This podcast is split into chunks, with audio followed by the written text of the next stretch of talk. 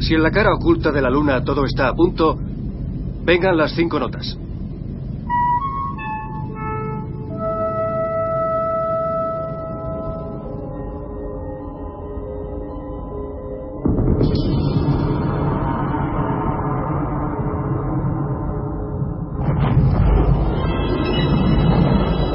Mira, mira. ¿Qué es esa luz? Se está acercando. Siento que me observan. ¿Has sentido eso? He visto una sombra oscura atravesando la estancia. ¿Has oído eso? Ha sido como un susurro. Sí, viene del sótano.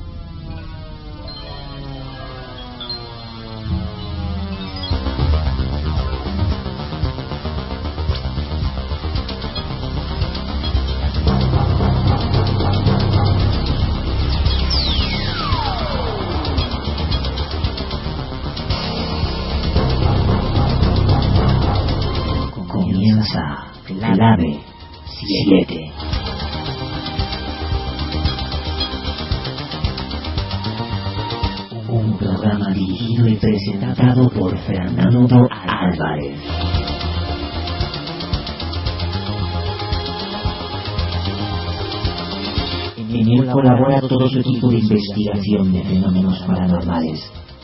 Clave 7.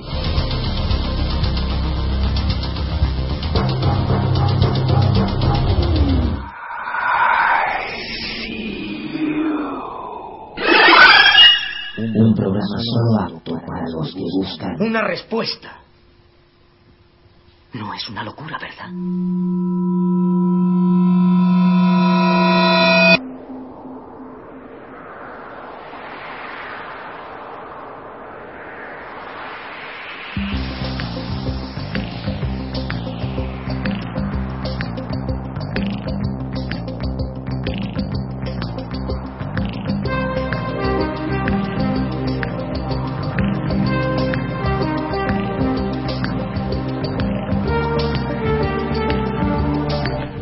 Vivir es lo único por lo que merece la pena morir.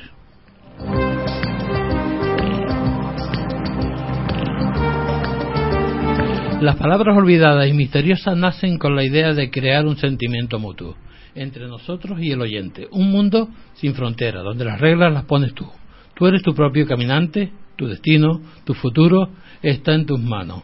La palabra olvidada son eso, un camino que avanza poco a poco sin echar la vista atrás, evolucionando y superando todas las adversidades que puedan surgir de repente. Las palabras olvidadas y misteriosas están escritas. Es un arte, mi arte. Sean bienvenidos a Clave 7, un programa donde solo podrás perderte para evadirte de la realidad que nos rodea mirar el mundo con otros ojos, con los ojos del misterio.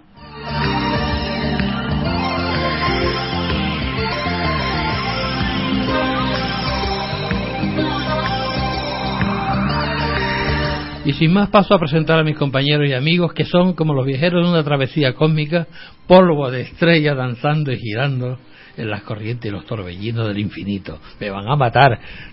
Buenas noches, Ani, ¿qué tal? Buenas noches, buenas noches a nuestros oyentes y buenas Tú noches estabas a hablando todos de, los de- No, me de río. chicas de no sé qué. Cla- no, no, que vamos a ver, vamos a explicar un poquito al oyente rápidamente. Es que estamos hablando que aquí con nuestra invitada que tenemos, maravillosa por cierto, decíamos que nosotros somos como un chicle, ¿no? Claro. Estos chicles que se te pegan y que te cuesta luego mucho quitarte de encima. Pero a mí me hizo somos gracia. nosotros. A mí me hizo gracia. Bueno, vale. Me alegro, me alegro. Carlos Soriano, buenas noches, ¿qué tal? Muy buenas noches. Tú siempre con tu tecleando ahí, que la sí, verdad aquí que... avisando a las masas que nos sigan por internet. Que A las ya- masas, que son Sí, sí. bastantes. Charlie Peña, ¿qué tal? Muy buenas noches, queridos oyentes. Aquí estamos de nuevo con, con ilusión y bueno, y esperando a que nuestra invitada nos deleite con su con sus historias. Inspirado estás, ¿eh? en los controles tenemos a nuestra compañera Fini Mateo. Buenas noches. Ella será la encargada de hacer todo lo posible para que nuestra voz y nuestra peculiar forma de hacer radio llegue a ustedes de la mejor forma posible. Buenas noches. Buenas noches. ¿Qué tal? Hoy no te digo nada. Sí, El mejor- otro día me echaste la bronca. Mejor me callo. Mejor me callo. sí, mejor. Eh, mm, deberías poner ese audio antes de empezar y, y, y presentar a la invitada estrella que tenemos esta noche. Sí, jefe.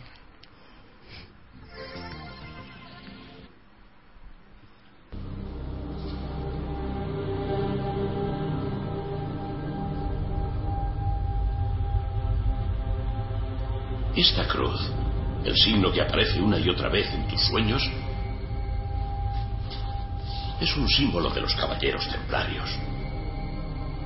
¿Por qué me hablas de esto? La Orden de los Caballeros del Temple se fundó durante la Primera Cruzada. Eran tanto caballeros como monjes.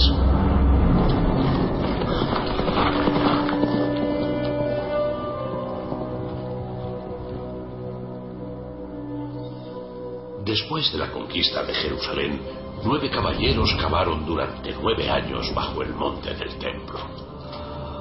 Y allí creyeron haberla encontrado, la más sagrada reliquia de la cristiandad, la tumba de Jesucristo.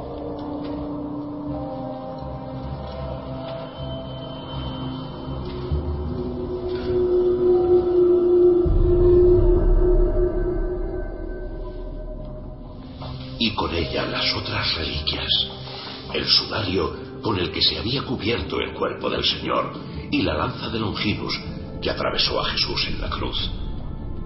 Todos intuían que tenía que encontrarse en la tumba. El Santo Grial.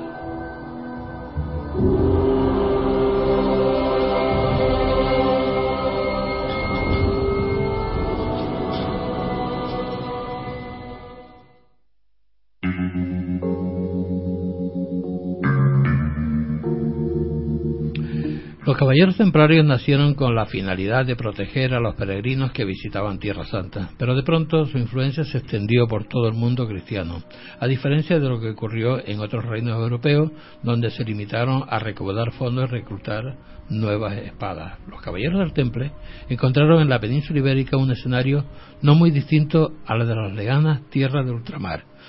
Hoy tenemos como invitada a Pilar, eh, ¿cómo era? Castilla. Castilla. Buenas noches y bienvenida. ¿Cómo estás? Buenas noches a ustedes. Muchas Estás gracias. un poco nerviosa. Por invitarme, sí. Se te nota. Pero tranquila, no pasa nada. Nos vienes a hablar sobre los templarios, ¿verdad? Sí, es un tema que me apasiona hace muchos años, desde que tenía por lo menos 13 años. Sentí, digamos, un poco esa llamada y empecé a investigar eh, sobre la verdadera historia de Jesús. ¿Por qué empezaste a, a investigar sobre, sobre el tema? ¿Por qué esa llamada? Porque notaba, yo estuve en un colegio católico muchos años y notaba que lo que decían de Jesús, que para mí es un simple maestro, un enviado que vino aquí a dar unas enseñanzas, se había distorsionado. Y leyendo sobre la Edad Media, sobre la Inquisición y todas estas cosas, eh, descubrí la historia de los templarios. Y entonces los templarios veían a Jesús de otra manera, como un gran maestro, incluso que era una persona normal, que estuvo casado, que no lo que le, la, se inventó sobre él, ¿no? Y luego a partir de ahí, pues ellos se hicieron con unos secretos que encontraron, que no son tales secretos, sino que la iglesia quiso esconder. Y, y ahí empezó la historia, ¿no? Realmente, ¿quién, quién fundó, quién tuvo la genial idea de, proteger a los peregrinos y formar este grupo de nueve caballeros? Eh, me parece que era Gerard de Bouillon, al- algo así, no me acuerdo bien el nombre, eh, mandó a, a proteger a los peregrinos que iban a Tierra Santa porque eran asaltados en los caminos y muchos los, los mataban, los, les robaban y tal. Entonces ellos fueron, al principio fueron solo nueve y mm, pues fueron y se metieron en el templo de Jerusalén y no se sabe por qué empezaron a, a- a excavar debajo de- del templo y ahí descubrieron supuestamente pues grandes secretos de, de la cristiandad que se trajeron a Europa escondidos. Y claro la iglesia tuvo que empezar a callar muchas cosas. Mm, y bueno ahí empieza un poco la historia No fueron por lo, por Salomón que lo, que Sí, lo- descubrieron eh, los libros de Salomón que hablan de magia, por ejemplo, y de muchas cosas Mm, ocultas. Sí, porque, bueno, Salomón era, eh, Era un gran mago, sí. un gran mago, un mago aunque nosotros lo pensemos que, que era algo importante en la, en la iglesia, pero que no, que era No, era un mago, un mago. mago blanco-negro, por Sí, no- exacto. un, gris, por decirlo de alguna forma, ¿no? Porque él tenía bastante poder, pero yo pensé que, que Salomón era el que tuvo la genial idea de, de, de formar este grupo. O, o por lo menos lo dejó caer, ¿no? Mm, No, yo creo que, para mí creo que fue al contrario, que fueron ellos los que escarbando allí pues encontraron secretos, incluso se dice incluso que encontraron el Arca de la Alianza, eh, la Sábana Santa, eh, la verdadera, los verdaderos mm, trozos de la cruz de Jesucristo, y ellos empezaron, lo trajeron a, a Europa y digamos que lo protegieron, querían proteger la verdadera enseñanza de, o las verdaderas enseñanzas ocultas, o, el, digamos el cristianismo puro, ¿no? No lo que después se desvarió. Y ahí empieza ya pues un sinfín de... de historias impresionantes, ¿no? Mm. Eh, ¿Cómo, cómo eh, hicieron ellos? Porque al, principio, eh, a ver, los templarios solamente fueron eh, mm, organizados o fueron formados para proteger a esos peregrinos que iban de un lado para otro, ¿no? Después ya se dieron cuenta de que, bueno, la, la iglesia tenía sus tesoros y que eran codiciados por, por, por toda la por todo lo, Roma creo que era no y, y todo no, el Islam ellos lucharon por ahí no entonces lo, lo que hicieron fue coger todas las reliquias y sacarla de, de Jerusalén y protegerla esconderla. Pero con la con el beneplácito de, de María Magdalena no fue así Hombre, no, María Magdalena en aquella época, bueno, no, había existido, me refiero, ya había existido, ¿no? Siendo como compañera de Jesús. Eh, eh, María Magdalena dejó también un gran legado porque al parecer era una gran maestra y los templarios se dieron cuenta que era una maestra igual que Jesús. Incluso ellos eh, afirman que fueron pareja y que tuvieron hijos. De ahí lo que viene el Santo Grial o, o San Grial, que sería la sangre real y, ellos empezaron a hacer iglesia eh, venerando a María Magdalena. En Francia hay varias. ¿Qué, es lo que crees tú? ¿Eh? ¿Qué es lo que crees tú, Pilar? Yo sí creo que, que haya. ¿Por qué no? En la época de Jesús, siendo judío. en aquella época eh, Jesús se pudo casar con María Magdalena que formó, formó una familia. Sí, era un hombre normal y corriente, ¿por qué no? Y en la época que él vivía siendo judío estaban obligados a casarse con 15, 16 años. Si él no se casaba y estuvo sin casarse hasta los 33 años, hubiese se hubiese considerado lo que ahora se llama un gay, o sea, o poco menos, ¿no? Dado las costumbres de aquella época. ¿Y, ¿Y por qué no pudo haber estado casado y por qué no pudo tener hijos? ¿Qué mal hay en eso? Era un gran ¿Y por maestro. Qué lo ha ocultado la iglesia? Eh, porque por, por intereses económicos y siempre ha ocultado la verdad a las personas, a, a, los cristianos, pero igual es que otras religiones, el Islam también eso ha hecho lo mismo y eh, han ocultado la verdad por intereses para manejar a las masas con ignorancia, simple ignorancia. Y, cuéntame, mm, volviendo eh, de nuevo a los templarios, ¿qué te llamó? Porque mm, yo sí eh, estoy apuntado, por decirlo de alguna forma, lo voy a decir así, eh, estoy apuntado para ser caballero templario, mm. para hacer las enseñanzas, ¿no? Eh, y estoy esperando que me avisen, por, por supuesto, porque a mí me encanta, desde siempre me ha gustado.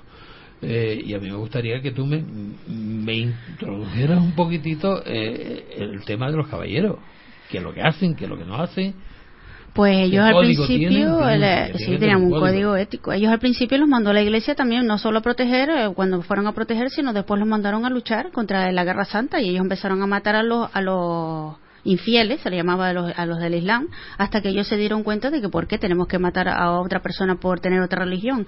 Y ahí empieza su filosofía, que ellos eh, fueron los primeros que consiguieron hacerse amigos de, de, lo, de la religión islámica e incluso ellos trajeron muchos conocimientos de, de numerología, de tal de los árabes y lo, lo, trajeron a Europa. El tarot también se piensa que lo trajeron ellos a, a Europa, ¿no? Eh, y entonces eh, su filosofía fue de respetar todas las religiones, respetaban a la mujer.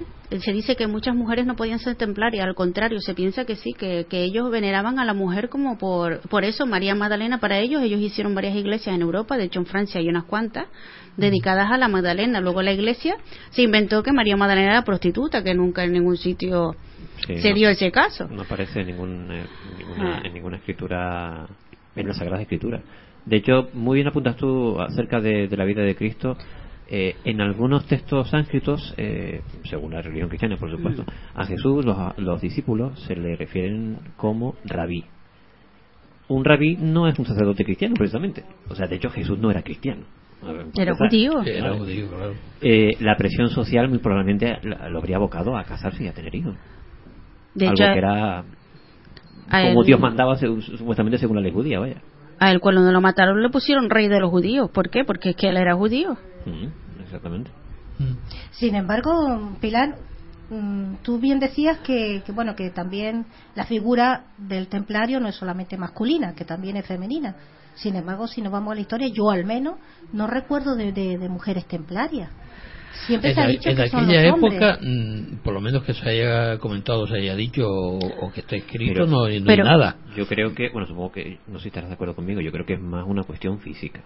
Claro. ¿Cuánto pesaba una espada templaria? Una barbaridad, sí. Vale, Pero además yo me tenía- refiero a que... Deliberadamente forma de cruz y deliberadamente cogido. Sí, Pensaba- son espadas... Esa. Pero había mujeres con ellos. A mujeres que trabajaban directamente con ellos. Ellos respetaban y muchas mujeres de ellas eran como, mm, como se llamaría ahora chamanas o eran mujeres con gran espiritualidad que, que ellos veneraban como, no como Así diosas. como ¿no? hechiceras, para entenderlo de alguna manera. Sí, y trabajaban, bueno, hechiceras, eh, sí, sería la palabra. Y Sacerdotisa podríamos llamarlo. sí, y ellos respetaban enormemente a la mujer. De hecho, veneraban a María Magdalena sobre todas las cosas. Y, Sí, eso es cierto. y a María, la, lo que es la- lo que llamamos la Virgen María, ellos decían que era, eh, o sea, Isis, la, la diosa egipcia, eh, que sería la madre universal, ¿no? La, la, entonces ellos tenían ese conocimiento, lo descubrieron allí y, y ¿por qué no es así? ¿Por qué no puede ser así? Sin embargo, hemos visto que en la literatura, en, fi- en, ¿no? en muchas películas también, en la cultura, no, lo ref- no refleja a la mujer como un papel muy importante, ¿no? Siempre son lo que estábamos hablando antes. Los hombres son los únicos que aparecen, ¿no? Como templarios, pero mm, a la mujer como que no se le da mucha importancia. Sí, pero porque en aquella, aquella la época cristiana la mujer era para los cristianos la mujer era solo la izquierda y ellos abiertamente no podían decir su ideología. Bueno, y todavía hoy en día en algunos sitios sigue siéndolo. por desgracia, por desgracia. Eso de luego, pero a mí lo que mm, también me impacta es una cosa, o sea, eh, de acuerdo que, ahí está la historia, lo- los templarios de aquella época, pero mi pregunta sería, ¿realmente existen templarios hoy en día? Yo he estado investigando muchísimo sobre eso y mirando por internet y tal, hay miles, miles de personas que dicen que son templarios y que pertenecen a la orden templaria. Yo creo que ellos, bueno, ellos fueron mandados a eliminar, ¿no? Por, eh, por en el año 1307, el 13 de octubre.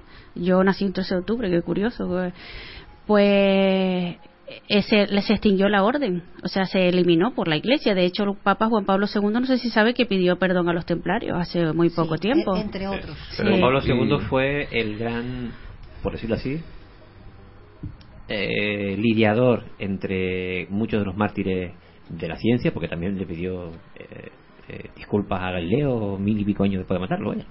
Eh, por poner un ejemplo. Nunca es tarde, ¿eh? Nunca es tarde. Pero yo quería preguntar que cuál fue el motivo primordial para que de repente se volvieran como enemigos de la, de la iglesia. Ah, porque, ellos, eran amigos y ellos manejaban muchísimo poder y muchísimo dinero. Los templarios fueron los primeros banqueros, los primeros que cogían y llevaban el oro de para como los asaltadores te cogían en cualquier lado y son los grandes duques, los reyes, los, los comerciantes le daban el oro a los templarios y a los templarios te decía, vale, yo te lo llevo de Francia a, a- a Italia, por ejemplo, y te voy a dar un papel que fueron los primeros cheques y tú cuando llegues allá lo recoges y efectivamente ellos hacían el transporte eh, de su manera sabían cómo esconderlo cómo transportarlo Más seguro.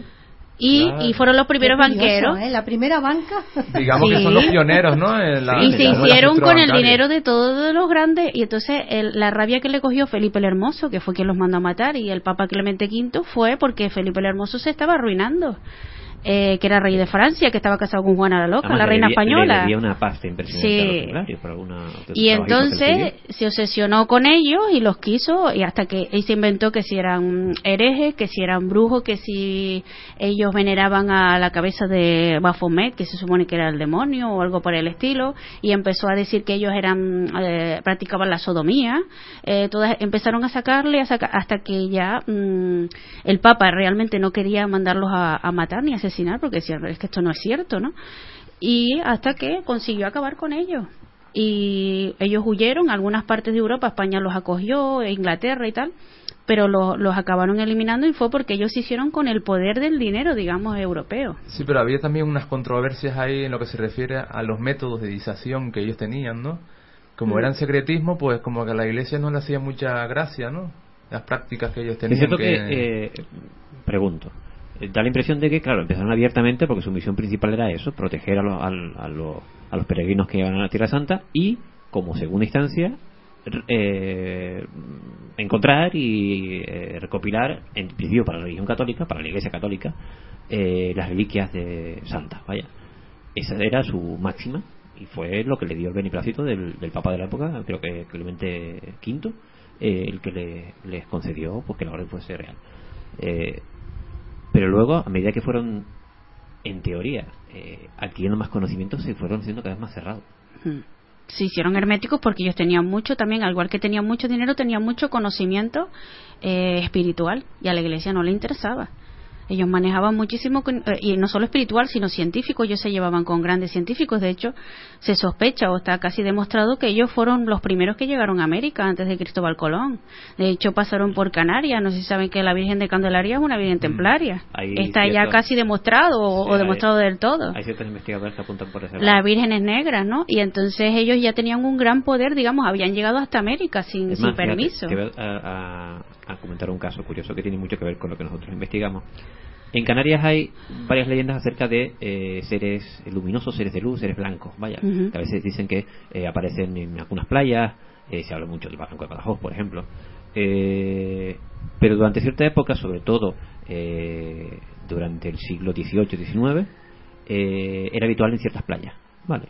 Pues hay un investigador canario, historiador, que apunta a que esa visión de esos seres blancos probablemente eran templarios, porque utilizaban una, una- especie de indumentaria, una especie de, de túnica que les cubría prácticamente todo, blancas, y que realizaban ciertos rituales, sobre todo en zonas de naturaleza en playa. Pues no lo dudaría, vamos, no lo dudaría.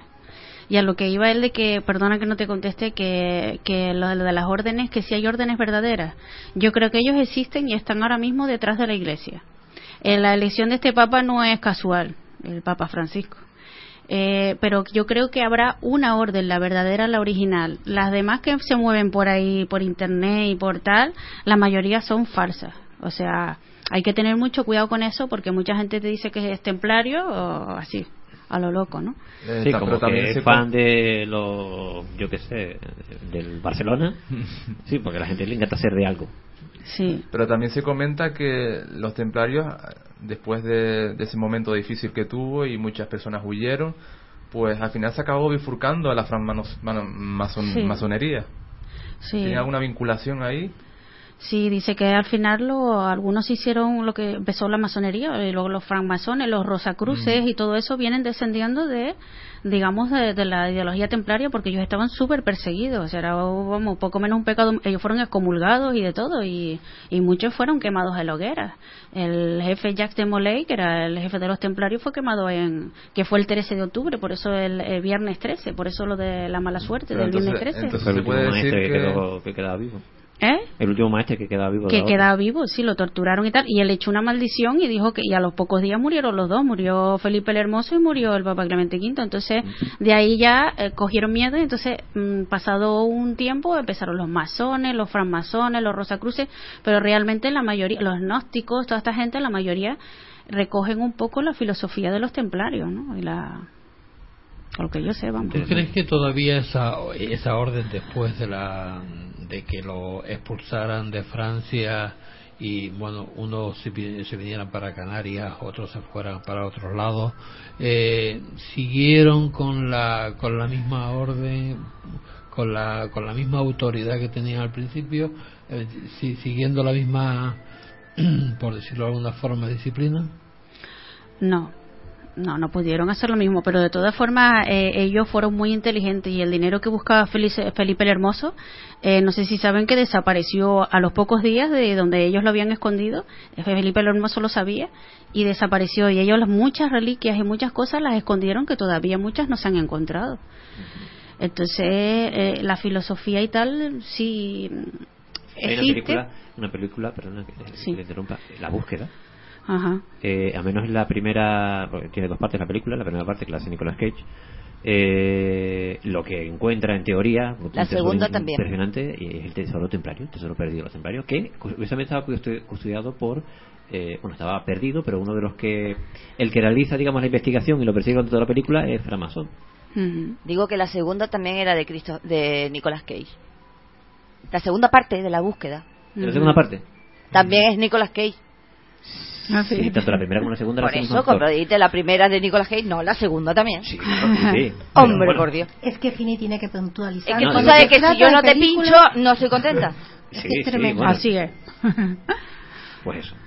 La Sí, película sí. refleja pues ese gran tesoro, bueno, es un mito todavía, en la búsqueda Mm. muchos casos de tesoro tratan de, de localizarlo. sí. Pero es que todo lo encontraron ellos y todo tiene una historia oculta. Ellos, por ejemplo, el, el Arca de la Alianza todavía no se ha encontrado y ellos lo, ellos lo trajeron aquí. Eh, la Sábana Santa, que se sigue discutiendo si es falsa, es verdadera. Lo que pasa es que ellos hicieron como, digamos, un truco para, para engañar a la iglesia, pero la Sábana Santa que está en Turín es verdadera. Te voy a preguntar. Porque Eh. recientemente, sabe- supongo que lo sabes, está expuesta una réplica, una de las, entre las réplicas más eh, exactas en cuanto a resolución y demás, está expuesta en el en el- la Iglesia del Cristo. sí, Sí, la Iglesia de Cristo. Eh, además estamos pendientes de, de concertar La Iglesia de Cristo de la Laguna. Exactamente, sí, señor. Fíjate. Concertar una entrevista con el El esclavo mayor. El esclavo mayor. el esclavo mayor de la orden que, que custodia allí el- aquella reliquia y bueno en la iglesia en cuestión para entrevistarlo y hacerle una, un pequeño reportaje pero hay un facsímil a tamaño natural que es gigantesco Ujú. eh, ahí en el, el pequeño museo que tienen al lado de, de la, de la- de la iglesia Pues sí, es, ver- es verdadera y es- se ha hecho pruebas con el carbono 14 y dicen que no, que data de justo del año 1200-1300, porque dice que los templarios la falsificaron, ¿no? Es, es la, supuestamente es la verdadera. Hay un libro muy bueno que se llama La Hermandad de la Sabana Blanca, que, que está genial, no me acuerdo el autor ahora, que habla sobre sobre los misterios, ¿no? De, de, de, de la Sabana Santa. Y entre otras cosas, pues ellos trajeron el, Santo Grial, supuestamente, que no era un- una copa, era un este que está niño, un hijo, una hija, se habla de una niña. Creo que es en la, en la ciudad Ah, de León sí. Sí. Exacto. No, pero mm, ellos eh, mm, protegían, diré- di- digamos que ellos se dedicaron a proteger un linaje que era el, San- el Santo Grial, Mm. y el linaje supuestamente es un descendiente, de, o una descendiente, y decían que era una niña que se llamaba Sar- Sara, hija de María Magdalena, eh, y la, la protegieron el linaje, luego vinieron lo que son los merovingios, no sé si lo ha- Sí.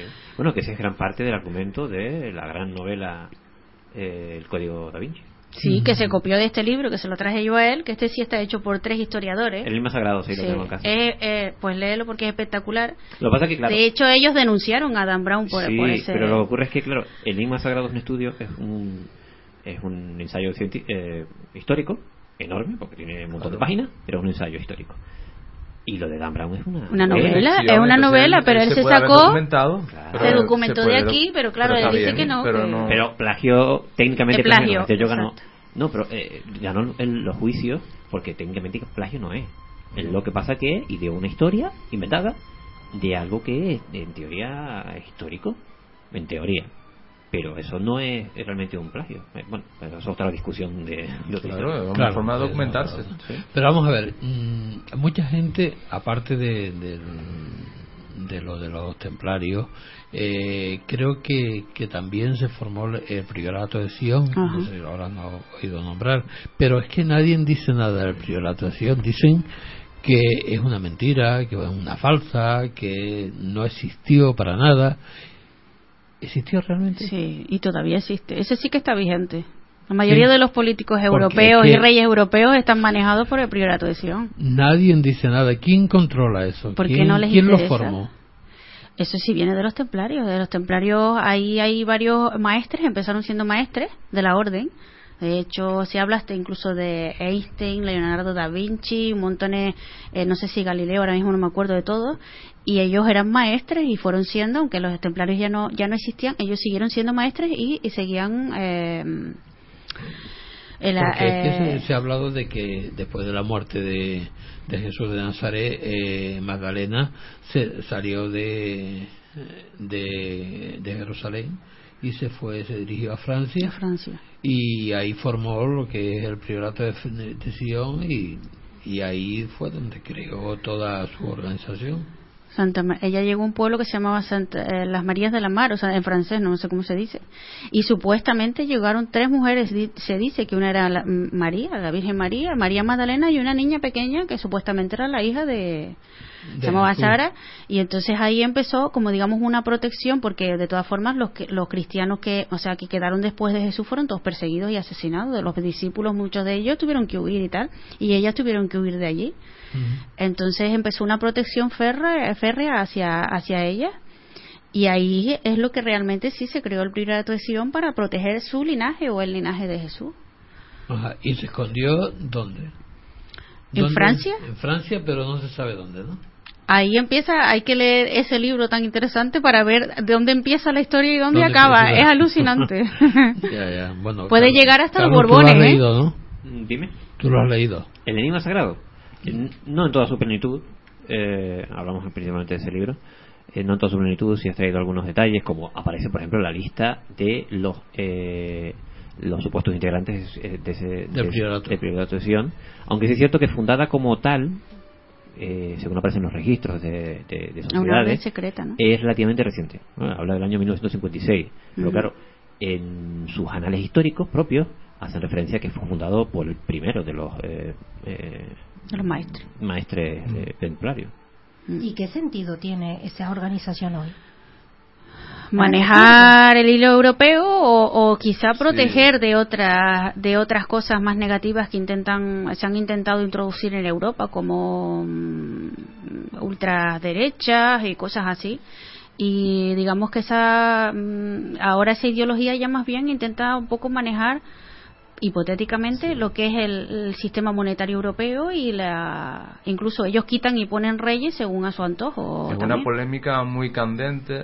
eh, si, por ejemplo, bueno, algunos conspiranoicos dicen en la red, eh, hay, hay muchas controversias en lo que se refiere a los Juegos Olímpicos de 2012, demasiados símbolos extraños en él, en, el- en las actuaciones, en, en el, ¿cómo se llama? En el, en el inicio, cuando hacen unas actuaciones, ¿cómo se llama? El, ¿Cómo se dice? El La opening, la inauguración, inauguración, sí. sí. En la inauguración se vieron unos símbolos muy extraños, muchas pirámides, muchos muchos ojos, eh, incluso las letras, ¿vale? Que, mm, que de alguna manera condecoraban el evento, si las ponías en un determinado orden decían Sion, efectivamente, cosas así, y tú decías, Y madre eso, mía. y eso es otra cosa. Para yo saberlo, Pili, eh, los símbolos templarios, ¿cuáles son los símbolos Ellos, templarios? para ellos era simplemente la cruz paté, que era la cruz roja, que la llevaban en el pecho. Ellos se supone que iban vestidos de blanco con... Es fácil identificar, todo el mundo tiene en la mente eh, las imágenes de las tres enormes eh, galeones que llevó Colón a América. Eso quería decir yo antes. ¿Vale? Pues esa cruz es la cruz patria. ¿Y por qué fue Cristóbal Colón con el mapa ya hecho prácticamente, aunque digan que no, y fue con las tres cruces de los templarios hacia allá? Exactamente. En las tres, en la- De hecho, en América se han encontrado cosas templarias. ¿Por Pero cómo llegaron hay más hasta allá? símbolos. Aparte de la cruz, hay más símbolos. Hombre, ellos veneraban la rosa, por eso de ahí viene la rosa cruces, y ellos decían que la mujer era una rosa, ¿no? Y como no podían defenderla como tal, o María Magdalena, eh, la simbolizaban con una rosa, por ejemplo. Luego la espada que llevaban ellos también, que era una espada especial que solo podían llevar los caballeros templarios. Y, y el color blanco, porque ellos hablaban de la pureza, porque ellos empezaron siendo los pobres caballeros de Cristo, o sea, ellos no querían dinero. Ellos, de hecho, el dinero que ellos tenían no lo usaban para sí realmente porque ellos seguían siendo iguales. Ellos lo que eh, querían más seguir un camino espiritual, ¿no? Y que se iban ordenando lo que él decía antes de la de los ritos de iniciación eran ritos muy muy mm, extraños, digamos, o raros, pero eran eh, para pasar grados espirituales, ¿no? Protectores, más que nada, ¿no? O sea, lo que ellos eran- hacían eran proteger, en principio, a los peregrinos, proteger las riquezas de, de- de incluso también de los propios peregrinos, y bueno, y se quedaron también con, con, con todas las riquezas de... de Y protectores gente, ¿no? del linaje que ellos defendían, el linaje Claro. de Jesús y de María Magdalena como tal. Y de todos los secretos Mira, con, habido y por haber. Yo tengo dos preguntitas que, que hacerte. Pero en este caso voy a hacer un- más que una pregunta, un, un comentario. Con esa supuesta conexión templaria con algunos lugares de Sudamérica. Hay una curiosa leyenda en, ahora no estoy seguro de si es Guatemala, si es Guatemala o, o, o Brasil, no estoy seguro. Una leyenda de un personaje que los lugareños, o, o era conocido en, en algunas culturas eh, precolombinas como Bochica. El, este señor, ¿vale? Eh, según las descripciones, tal como lo describían los, los indígenas, aparte que lo describían como un ser que vino a traer ciertas enseñanzas eh, muy curiosas, eh, su planta no era la de un nativo. Era un tipo alto, de pelo largo, con una enorme barba, vestía con una especie de túnica, ¿de acuerdo? De hecho, está, está representado así eh, en, en, en algunos grabados y dibujos que, que, que hacían los, los, eh, los indígenas. Muchos investigadores eh, creen que esa es la conexión, que probablemente ese señor era algún señor eh, de aspecto completamente caucas- caucasiano, vaya, eh, un europeo que llegó hasta allá mucho antes de Colón y Claro. trató de eh, conocer aquel lugar y restaurar. Y algunos lo, eh, hablan de, de algunos de los bien conocidos eh, templarios, cab- caballeros Mm. templarios como eh, el famoso Lancelot, por ejemplo. Eh, bueno, esa es la posible conexión. Pero yo te quería hacer una pregunta, hablando del tesoro templario.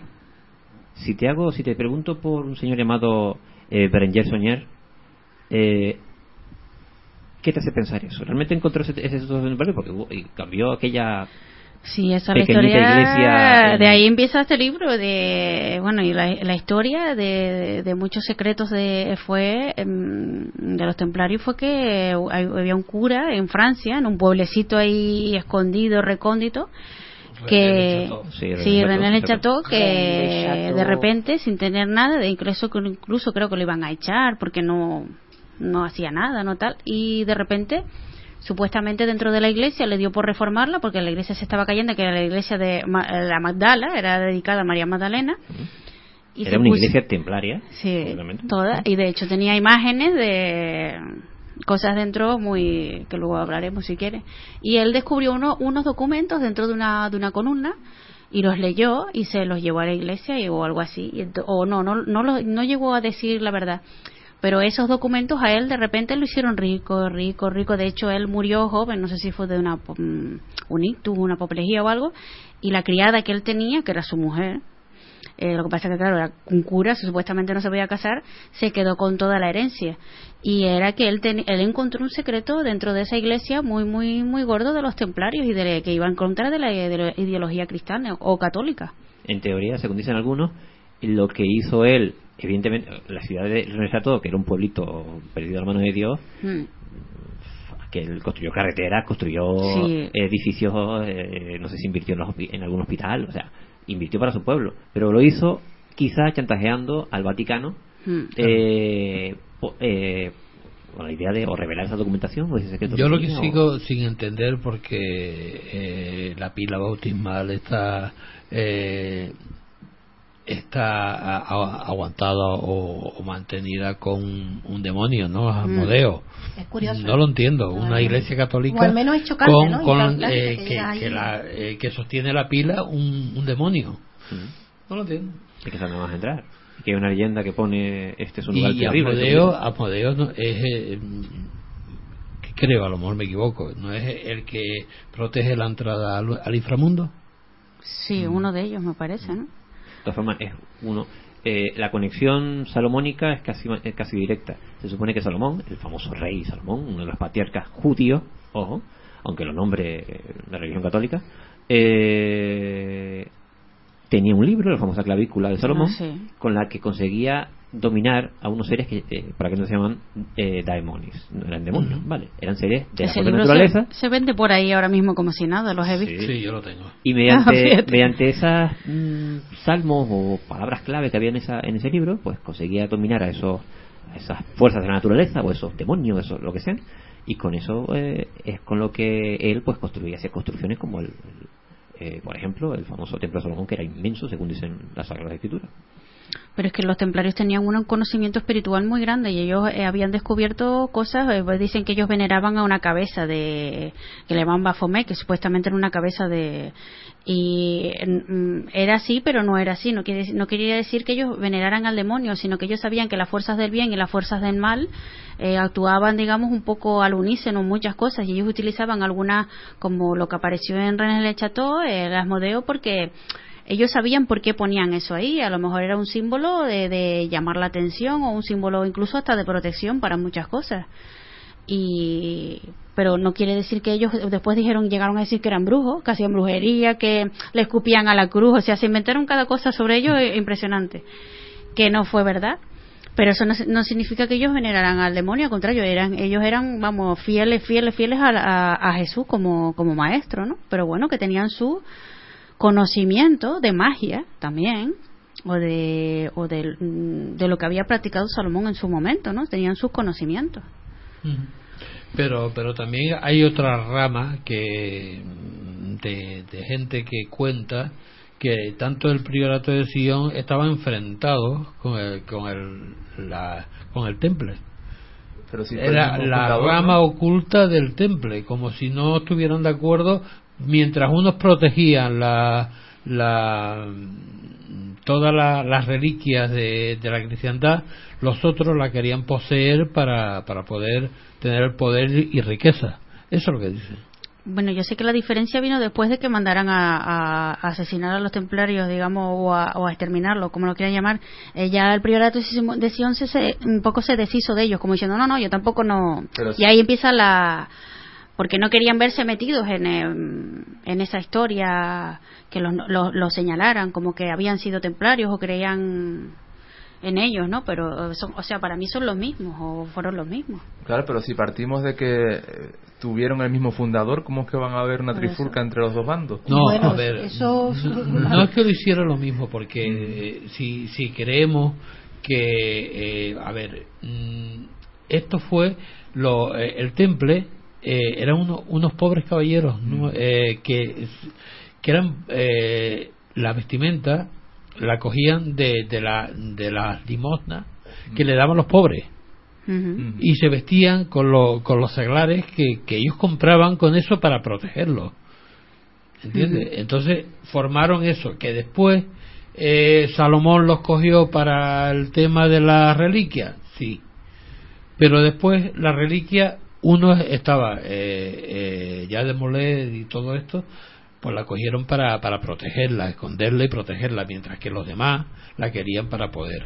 El poder, eh, eh, a ver, eh, el, el poder llama mucho, y el tener dinero, el, el tener, es decir, yo controlo este país y tú fuera, tú no eres nadie.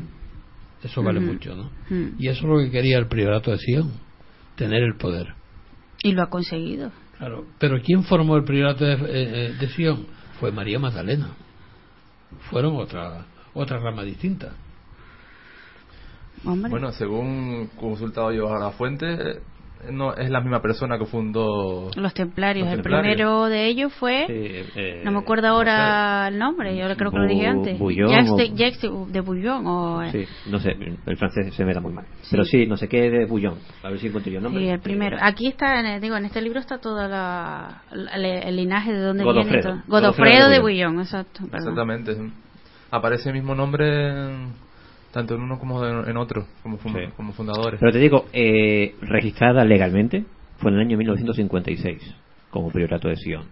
Pero sí, ellos dicen tener sus anales históricos y hablan de que el fundador inicial fue este señor. Además dice que fue en el monte Sion, en Jerusalén, eh, para que es lo que da nombre a la, a la, a la sociedad o a la, al priorato. No De sé cómo se considera, si una sociedad o una organización. O... Lo- los que eran maestres o fueron maestres como Leonardo da Vinci, que de ahí viene lo del código da Vinci y tal, él- en los cuadros que yo tuve el honor, o me fui yo sola a París como, como las locas a, a verlo, y vi varios cuadros de los que habla, el de la Virgen de las Rocas, por ejemplo, y la Santa Cena son, si te fijas, son alegorías y, y está, eh, se están riendo de la iglesia. Si te fijas en los cuadros, eh, pero él escondía secretos en, la, en, la, en, los- en sus pinturas. Y él era un, gran maestro, Leonardo da Vinci fue uno de los maestres, entonces ellos eh, estaban guardando unos a otros, guardaban un secreto para que la iglesia no los quemara por hereje como hacía con todo el mundo, iban guardando ese, ese linaje con secretos. Y te digo, mm, se ve clarísimamente en muchas obras o en muchas estos científicas como ellos tenían ese conocimiento, iban pasando de, de uno a otro. Claro, yo supongo que en aquel tiempo, como no se podía dejar nada por escrito porque te podían coger fácilmente, pues lo pintaban de una manera que medio camuflado, pero solo aquel que tuviera el conocimiento era capaz de identificar en ese cuadro las señales que había.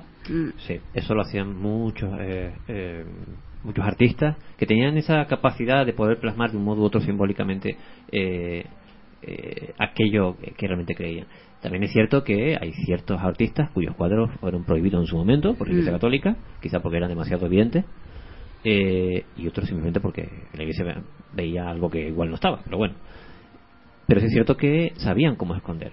Eh, se habla, por ejemplo, mira, eh, un dato curioso de las investigaciones que se han realizado históricas de en la obra prima, la obra prima de, de Da Vinci, eh, que es la, eh, la, La Santa Cena. eh, no, eh, Ah. Mona Lisa, la Mona La Lisa. Mona Lisa, ah, sí. Eh, hay algunos que apuntan a que probablemente no está retratada una mujer, sino Mm. está retratado un señor novio de Leonardo da Vinci. Sí. Con lo cual, eh, estamos hablando de una, figura homosexual en una La época. hipote- la hipótesis Es de que era el- el de que que él era era el mismo- gay, bueno, por lo que yo sé, él era gay y él tenía un, cogió a un niño desde pequeño, un chico, tendrían 8 o 9 años como discípulo y lo enseñó. Y él era, lo que pasa es que claro, en aquella época decir que era gay, pues vamos, era lo... Y la hipótesis de que era el mismo reflejado, También. eso quedó También. en aguas de borraja finalmente. Yo sí lo he escuchado, que fue el mismo que se pintó adrede para, para molestar a la iglesia. De hecho, la de la Virgen de las Rocas que nombré antes, aparte de la Santa Cena, que se puede ver descaradamente lo que él plasma allí, ¿no? Que se ve una M perfecta y se ve varias cosas eh, destacando. La Virgen de las Rocas tuvo que hacer dos cuadros porque la iglesia casi lo trinca. Y yo vi el, el verdadero que está en el Louvre de París y es un ángel intentando ahorcar al niño Jesús con una, con una garra y... Qué curioso, ¿verdad? Y la Virgen, creo que, no me acuerdo muy bien, tengo que buscarlo, la Virgen tiene unas garras como si fuera, y él hizo ese y después tuvo que hacer otro cambiándolo porque casi, y después puso al angelito con una cruz y al niño todo bonito y tal, pero no, él, él pintaba de cosas. con garras. Me acabas de describir, ¿no? Sí, algo así, no tengo que volver a mirarlo, además lo puedes buscar por internet si quieres. La Virgen de las Rocas es el verdadero que él escribió, eh, pintó primero.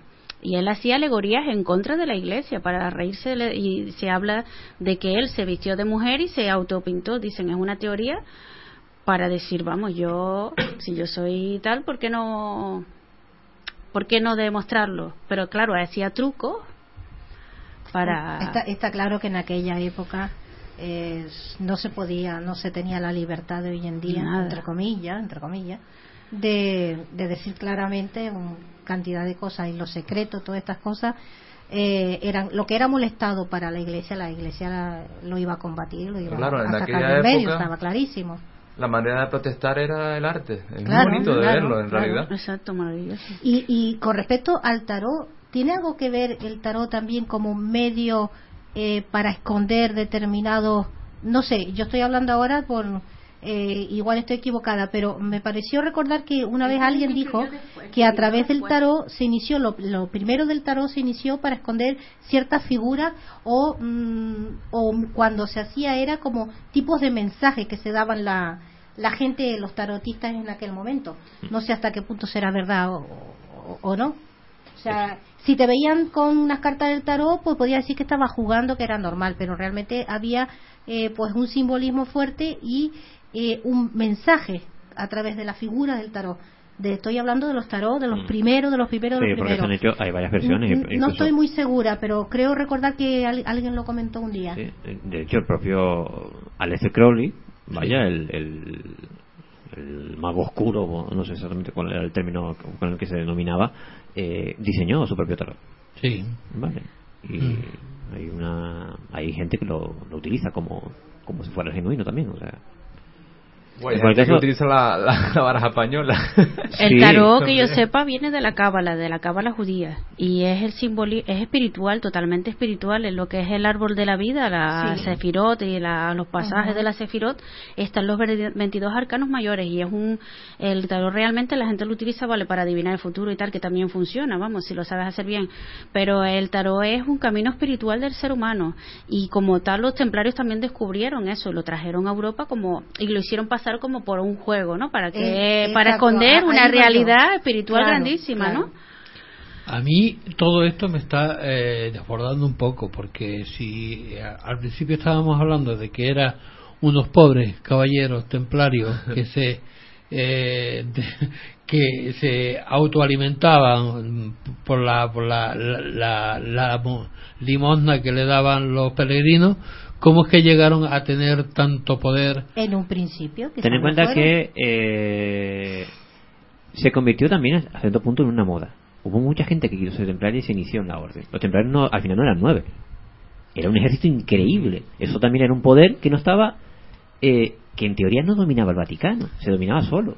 De hecho, en muchas ocasiones, por eso le dieron una pasta a, a Felipe el Hermoso. Porque los Sí, utilizó bueno, más una vez Mantenían Francia, claro, Claro, por supuesto. porque los utilizó más una vez como ejército propio. Pero Mm. eran, hasta cierto punto, funcionaban como mercenarios, por decirlo así. Sí, pero cuando vivían en Jerusalén eran pobres. Claro. ¿Qué pasó? Pero hay que, Después de ahí. hay que alimentar. ¿Qué ocurrió? Que, la, que las reliquias que ellos llevaron la utilizaron. Fíjate que fueron los que los primeros en inventar una cosa, algo parecido a la seguridad social. ¿Y? Vale, sí. Las ganancias que, que obtenían eh, tenían un fondo común. Vale. En el caso de que cualquiera, cualquiera que era iniciado en la orden tuviese algún problema, pues tenía asistencia médica. ¿Vale? Y, y tenía eh, una paga propia y tenía, ¿sabes? Tenía una serie de cosas que era equitativa, que todo el mundo. La seguridad social que ahora mismo entendemos nosotros como tal. Pero, ¿Y cotizaban en aquel entonces? Sí. Si eras miembro de la orden, sí. Pero Ah, tenías vale, que, vale, tenías vale. que Pero yo me pregunto una cosa, ¿alguien vio alguna vez algo, o hay algún registro o algo de algún templano lleno, lleno de oro o viviendo en un palacio o No. ninguno? Tenían oro a, vamos, a mansalva, pero ninguno era rico. De hecho, Porque ellos guardaban el oro, pero no lo querían Lo para sí. pero- Era, era de la orden. Era de la orden, Era pero la ellos lo guardaban, lo guardaban. Tenían tanto oro que no sabían dónde dónde Eran meterlo. trabajadores, claro. De hecho, Exacto. algunas de sus eh, ermitas o algunas de sus construcciones estaban excavadas en roca directamente. No utilizaban mármoles ni nada por el estilo, estaban excavadas en roca. Pero digamos que todo, el- podríamos pensar también que todo el poder que adquirieron, eh, a medida que iban adquiriendo reliquias, también poseían ese conocimiento que determinadas re- reliquias no tenía, tenían. Sí. Y, y poco a poco, a su vez, fueron evolucionando de cierta manera, fueron adquiriendo esas reliquias, se fueron cerrando en su eh, propio hermetismo y finalmente, claro, eh, ¿quién le iba a decir, no? Que, que iban a, a final, eh, no sé decirlo de esta manera, no sé si es la correcta, eh, que fueron los pioneros, ¿no? En, en inventar esta estructura de la banca que tenemos Sí, hoy en día, por ejemplo, sí. ¿no? ¿Quién iba a decirlo? Pues Sí. sí, fueron ellos. Desde luego eran, eran, eran personas, por lo menos los fundadores, eran personas, serían pobres, pero no eran idiotas, vaya, eran Mm. gente culta, con, con Sí. ciertos niveles de, de cultura que, que eh, escogieron de un modo u otro esa vida, pero no eran, eh, no eran campesinos, vaya. Mm. Pero vamos, que no vivían como los reyes de aquella época, ni que le quitaban el dinero a los pobres para ellos comer, ni hacían los diezmos, las iglesias, ni ellos, nada de eso. O sea, ellos vivían normal y lo que se dedicó, no, no pasaban hambre, lógicamente, pero ninguno se le veía con, con riqueza física, ni castillos, ni, o sea, ni nada por el estilo. Vivían todos, la mayoría, en abadías o donde tal. Ninguno llevaba ni anillos de oro, ni crucifijos de oro, ni, o sea, nada por el estilo ostentoso. Su mayor eh, eh, tesoro, por decirlo así, era su espada y su escudo, que era con lo que Exacto. luchaban contra el mal, o contra los infieles, en teoría. Y tres caballos. Sí, su caballo. Cada ¿no? uno tenía tres caballos nada más. No podían tener más. Y tampoco Ah. se lo podían prestar. Ahora me acordé por ella pre- preguntar los símbolos de los templarios. También hay un símbolo muy famoso que es los dos ca- los dos caballeros subidos en el mismo caballo, que por eso Ah, se les llegó a acusar de homosexuales y de sodomía, porque Sí. decía Ah, que iban dos hombres juntos encima de un caballo. Y ese es uno de los símbolos de, de los templarios también, de los sellos que ellos tenían para eran dos caballeros eso, en- eh, subidos que en gran medida caballo. lo que viene a simbolizar es eso, es ayuda al prójimo. Mm. Por eso, eh, por eso ese concepto que digo yo que tenían de, de lo que hoy entendemos, de lo que tenemos, De entendemos hoy- fraternidad. exactamente, lo que tenemos hoy por seguridad social. Ellos, eh, si pertenecías a la orden, hablando de fraternidad, había un lema, ¿no? ¿No tenían ellos un lema? Sí, no novis, no, eh, no me lo acuerdo, en latín, no o sea, pero tenía que- algo de fraternidad, li- no, Mm. libertad, no. No me acuerdo ahora mismo, pero Ay, otro sí, pero porque tenían no un puedo lema muy muy bonito, muy bonito. A mí me Mm. lo que pasa es que no tengo mala memoria. Pero algo de fraternidad, libertad, alguna cosa de Yo esa me la sabía en era, latín, pero ahora no me acuerdo todo. se parece, se parece muchísimo Fuerza al, y honor. Ah, fuerza y honor, vale. se parece, bueno, la que tú nombrabas suena más a la, al lema de la Constitución francesa. Mm. Sí, también, también. Y, no, pero- y lo de la. Cuéntanos un poco lo, lo de la bula. Pero ellos hacían la gula. A la orden del templo que, se le concedió la, la bula porque Ah, bueno, pero es que la iglesia le concedía gula a todo el mundo que tuviera dinero. O sea, le pagaban dinero y ellos le daban gula a cualquiera. O sea, los reyes podían comer carne, los reyes podían estar casados y estar con 50 mujeres más y hacían lo que les daba la gana. O sea, se les concedió porque la iglesia, mientras tuviera oro por medio, ya todavía, ¿no? Todavía. Eso no es nada nuevo. ¿Te das cuenta? De- a la iglesia no se le puede tocar. Sí. Hay cosas que cambian, otras que no. Ah, ah, hay unas cuantas iglesias, una de ellas está en, concretamente en La Laguna, en esta ciudad, vaya, eh, ahora no sabría decirte cuál es. ¿Recuerdas aquella iglesia en la que entramos? Eh, ¿Cuál? de- por- pues, pues, muchas. estuvimos- Tú y yo, Aquella en la que se encuentran, o se encontraban... Santo creo que- Domingo. eh, se encontraban los restos de Amaro Pargo. a Santo Santo Domingo. Domingo. Vale. Eh, el suelo está lleno de, eh, de tumbas. Pero hay un gran pasillo, vaya, que fue tapiado posteriormente en sucesivas reformas. Debajo de ese pasillo hay un montón de gente más enterrada, pero son infieles. Mm. Ah, Claro, como nos dijo el, el párroco, eh, ellos decían, mira, si yo te pongo, yo qué sé, 50.000 velas en esta iglesia, ¿me enterras aquí? La iglesia decía, pues sí, Mm. ¿vale? Porque gran parte de su financiación, de la financiación de la construcción del edificio, fue por esa gente que está allí enterrada. claro.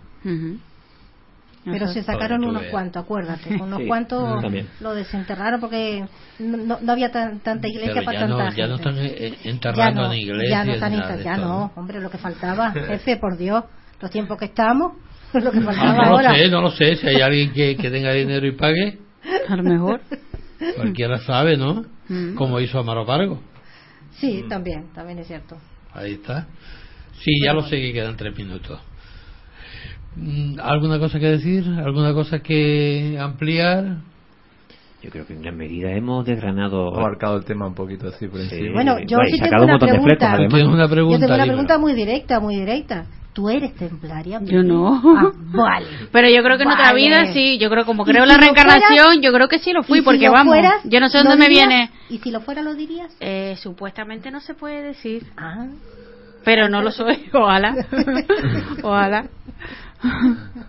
Pero en otra vida, porque este conocimiento viene de algún lado, eso no viene Igual solo. nuestro jefe también es templario y no lo dice. Sí, no, él es templario. Yo no digo nada. No digo nada. Bueno, eh, muchísimas gracias a todos. Pili, es un placer. Ya te Gracias. digo, eh, de todo corazón te doy las gracias por haber venido. Gracias a ustedes. Eh, el nervio que has pasado, me imagino que se te habrá quitado. Nada, Sí. nada, qué nervio, Porque ni nada. aquí, mm, con esta gente maravillosa, pues se te quita todo. La verdad que sí, muy agradables todos. Así que estás invitada para, para venir cuando quieras. Esta es tu casa. Gracias. Así que cuando quieras puedes eh, venir y nosotros ir a tu casa también. Ah, claro. Allí hacer, a- hacer, no, hacer radio. Ah, Hacer yo radio. estaba diciendo, agüita, el jefe cómo se engancha enseguida. No, Como el no, chicle no, ese que no. tú decías. No, no, no. Y- y Yo que no digo haga lo de la café y casa, todo, ¿no? ella sabe por qué. Ella sabe por qué. Bueno, hacemos un descansito para publicidad y enseguida volvemos.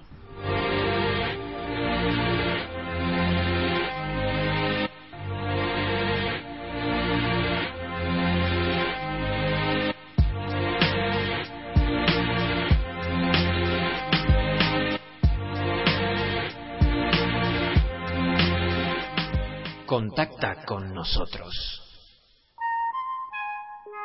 Envíanos un email a clave7radio@hotmail.es.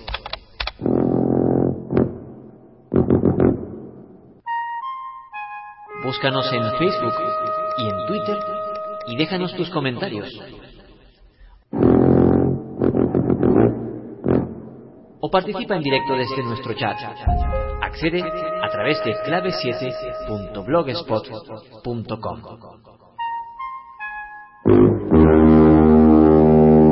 Únete a nuestro equipo de investigación por una noche.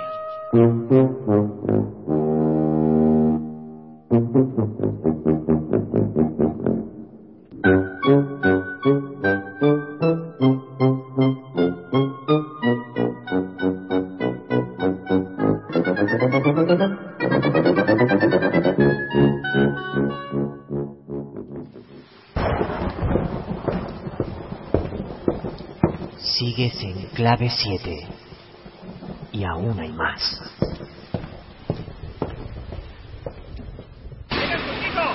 está el viejito que miró al lado? Es que no comprendo muy bien qué me ¿Entiende dice. español? Él entiende español. Dígale lo que pasó. El viejito miró toda la noche. Dice que este viejo es de aquí, que estaba anoche y vio lo que pasó. Il était ici hier soir. Il a vu ce qui s'est passé. Dígame lo que vio. ¿Qué pasó? ¿Qué pasó? ¿A qué hora fue exactamente? ¿Usted vive aquí? Conteste, por favor. ¿Qué vio?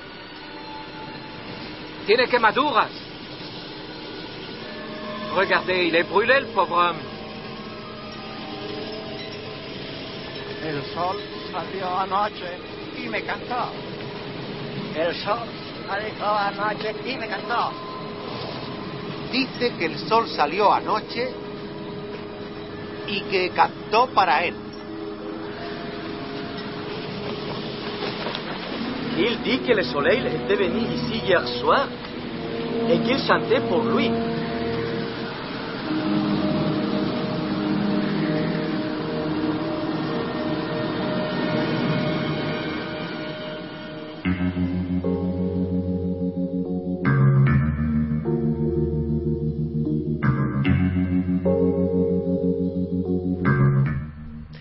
Volvemos de vuelta, seguimos en la sintonía de Radio Geneto, en la 107.5 de la FM.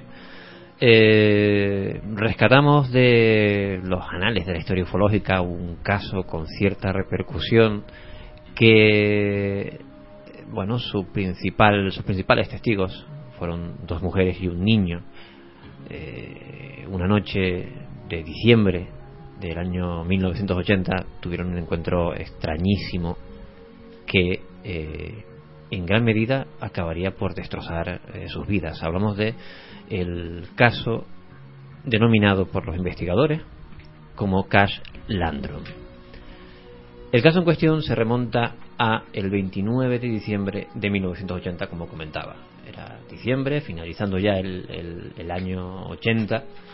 Betty Cash, Vicky Landrum y Colby Landrum, era nieto de esta segunda señora, volvían de, eh, de una agradable cena y conducían por eh, una carretera eh, comarcal eh, de Texas. Viajaban a la localidad tejana de Dayton, en el estado de Oldsmobile de Houston.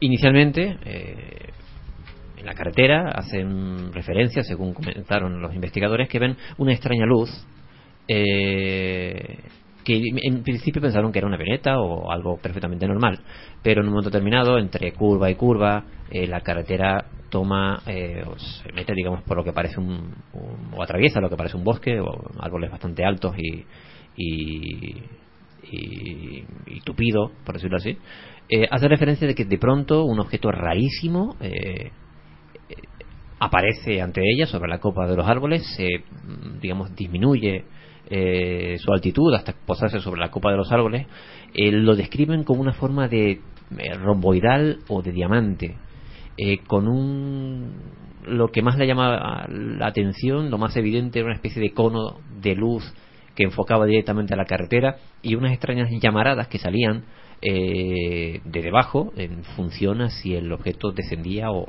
o ascendía de, de altitud. Digamos que era como una especie de propulsor, ¿no? Sí, algo Podría parecido.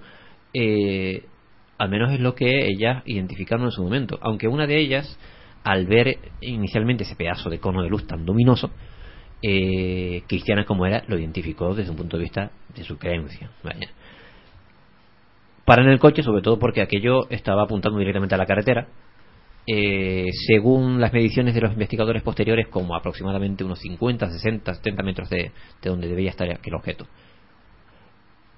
se bajan del coche, pero eh, Vicky Landrum escucha a su nieto, que quedó dentro del, coche, tenía mucho miedo, entonces vuelve a entrar y lo, lo acompaña, se queda dentro del vehículo. Eh, Betty Cash se queda fuera. eh, y según comenta los investigadores, eh, Vicky veía como desde dentro del vehículo eh, veía dentro del vehículo como eh, Betty, que quedaba fuera, Betty Cash, quedaba prácticamente hipnotizada mirando aquello. Tan hipnotizada se quedó que no eh, se percató de el aumento tan radical de la temperatura que empezó a, sentirse en el, en el- lugar. Se dio cuenta sobre todo cuando trató de entrar en el coche. El coche, el chasis del coche quemaba. Tuvo que quitarse la chaqueta para poder coger el, el- la manecilla del- de la puerta y poder entrar en el vehículo. Digamos que es como si el objeto emanara calor, ¿no? Pero de manera bastante aguda, ¿no? Eh, Notable. Notable. Al introducirse en el vehículo, eh, cierra la puerta, empieza a notar que el objeto eh, empieza a ascender, empieza a subir, y en ese momento aparece el elemento, si cabe, por decirlo así, más extraño, aunque de por sí el, objeto en sí ya es extraño.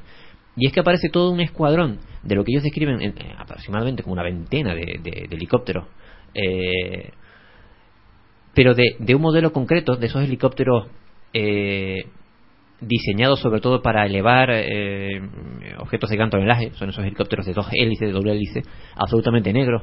El modelo eh, más conocido eh, o más parecido es el conocido de la Fuerza Aérea Norteamericana, eh, CH-47 Chinook. Pero no ven ningún tipo de emblema, eran absolutamente oscuros. Pero ellos estaban completamente seguros de que vieron la- las estructuras de lo que se parece a un helicóptero, ¿no? O sea, que ellos dijeron, he visto un helicóptero. sí De sí". hecho, uno de ellos pasa prácticamente por la vertical del, ve- del vehículo. Tal es así que el sonido de las aspas pues lo dejan prácticamente sordado durante unos minutos, vaya, según declaran ellas.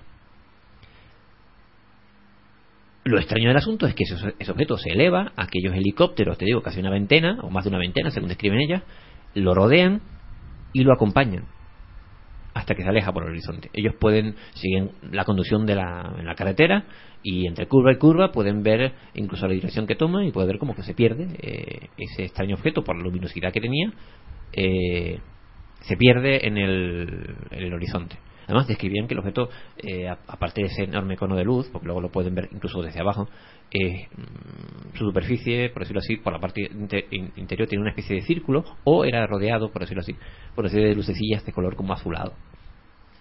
No describen ventanillas, no describen simplemente esa forma Ninguno- extraña de diamante o de o Vamos, que no divisaron ninguna estructura aparentemente metálica ni, ni nada por el estilo, ¿no? Ev- evidentemente el objeto era absolutamente contundente Luminoso. Simplemente veían No, el objeto era más bien eh, oscuro. Lo que ocurre Mm. es que esa luminosidad partía de la parte de abajo, a partir de esa llamarada, por De así. Eh, eran aproximadamente las 9 de la noche. Las mujeres continuaban en el camino. Era Betty Cash la que conducía.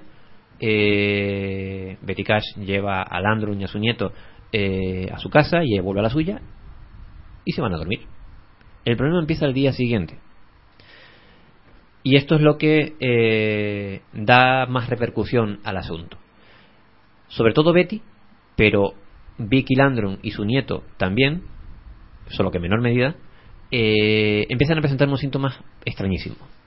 Eh, los ojos hinchados, con grandes dificultades para, para poder ver y poder enfocar, eh, quemaduras en la piel, llagas, se les empezó a caer el pelo, eh, tenían vómitos, diarrea, y esos síntomas no parecían eh, irse. Tal es así que eh, el 3 de enero del año siguiente, de 1981, mm, cuatro o cinco días después, eh, Betty tiene que ser ingresada. Vamos, pero tú lo que nos has descrito es los síntomas, ¿no? Que tenían estos, bueno, los que, los las víctimas, ¿no? De este supuesto avistamiento, es que al parecer sufrieron una especie de radiación, ¿no? Sus cuerpos como que no, no la toleraban, eran unas altas dosis de radiación demasiado elevadas y por lo visto causaron ese efecto, ¿no? Porque esos son efectos típicos de radiación, ¿no? Eso es una teoría, una hipótesis, ¿no? No, Sí, no queda- o de un calor evidentemente extremo. Lo que pasa es que uno de los investigadores, que luego comentaremos, eh, pudo visitar el lugar y como investigador eh, tuvo que reseñar el dato. No encontró radiación en el vehículo de las señoras ni en el lugar del avistamiento. Sin embargo, sí eran síntomas muy similares, según eh, algunos de los eh, de los médicos que, que lo investigaron, si eran eh, eh, síntomas muy parecidos a la exposición, pero muy brutal y repentina a eh, cierta radiación eh, ionizante. Esta señora, como te digo, Betty, es hospitalizada el 3 de enero del año 81, pero fue dada de alta 12 días después. Estuvo en su casa, nada, 3-4 días, porque volvió al médico y volvió a ser ingresado durante otros 15 días.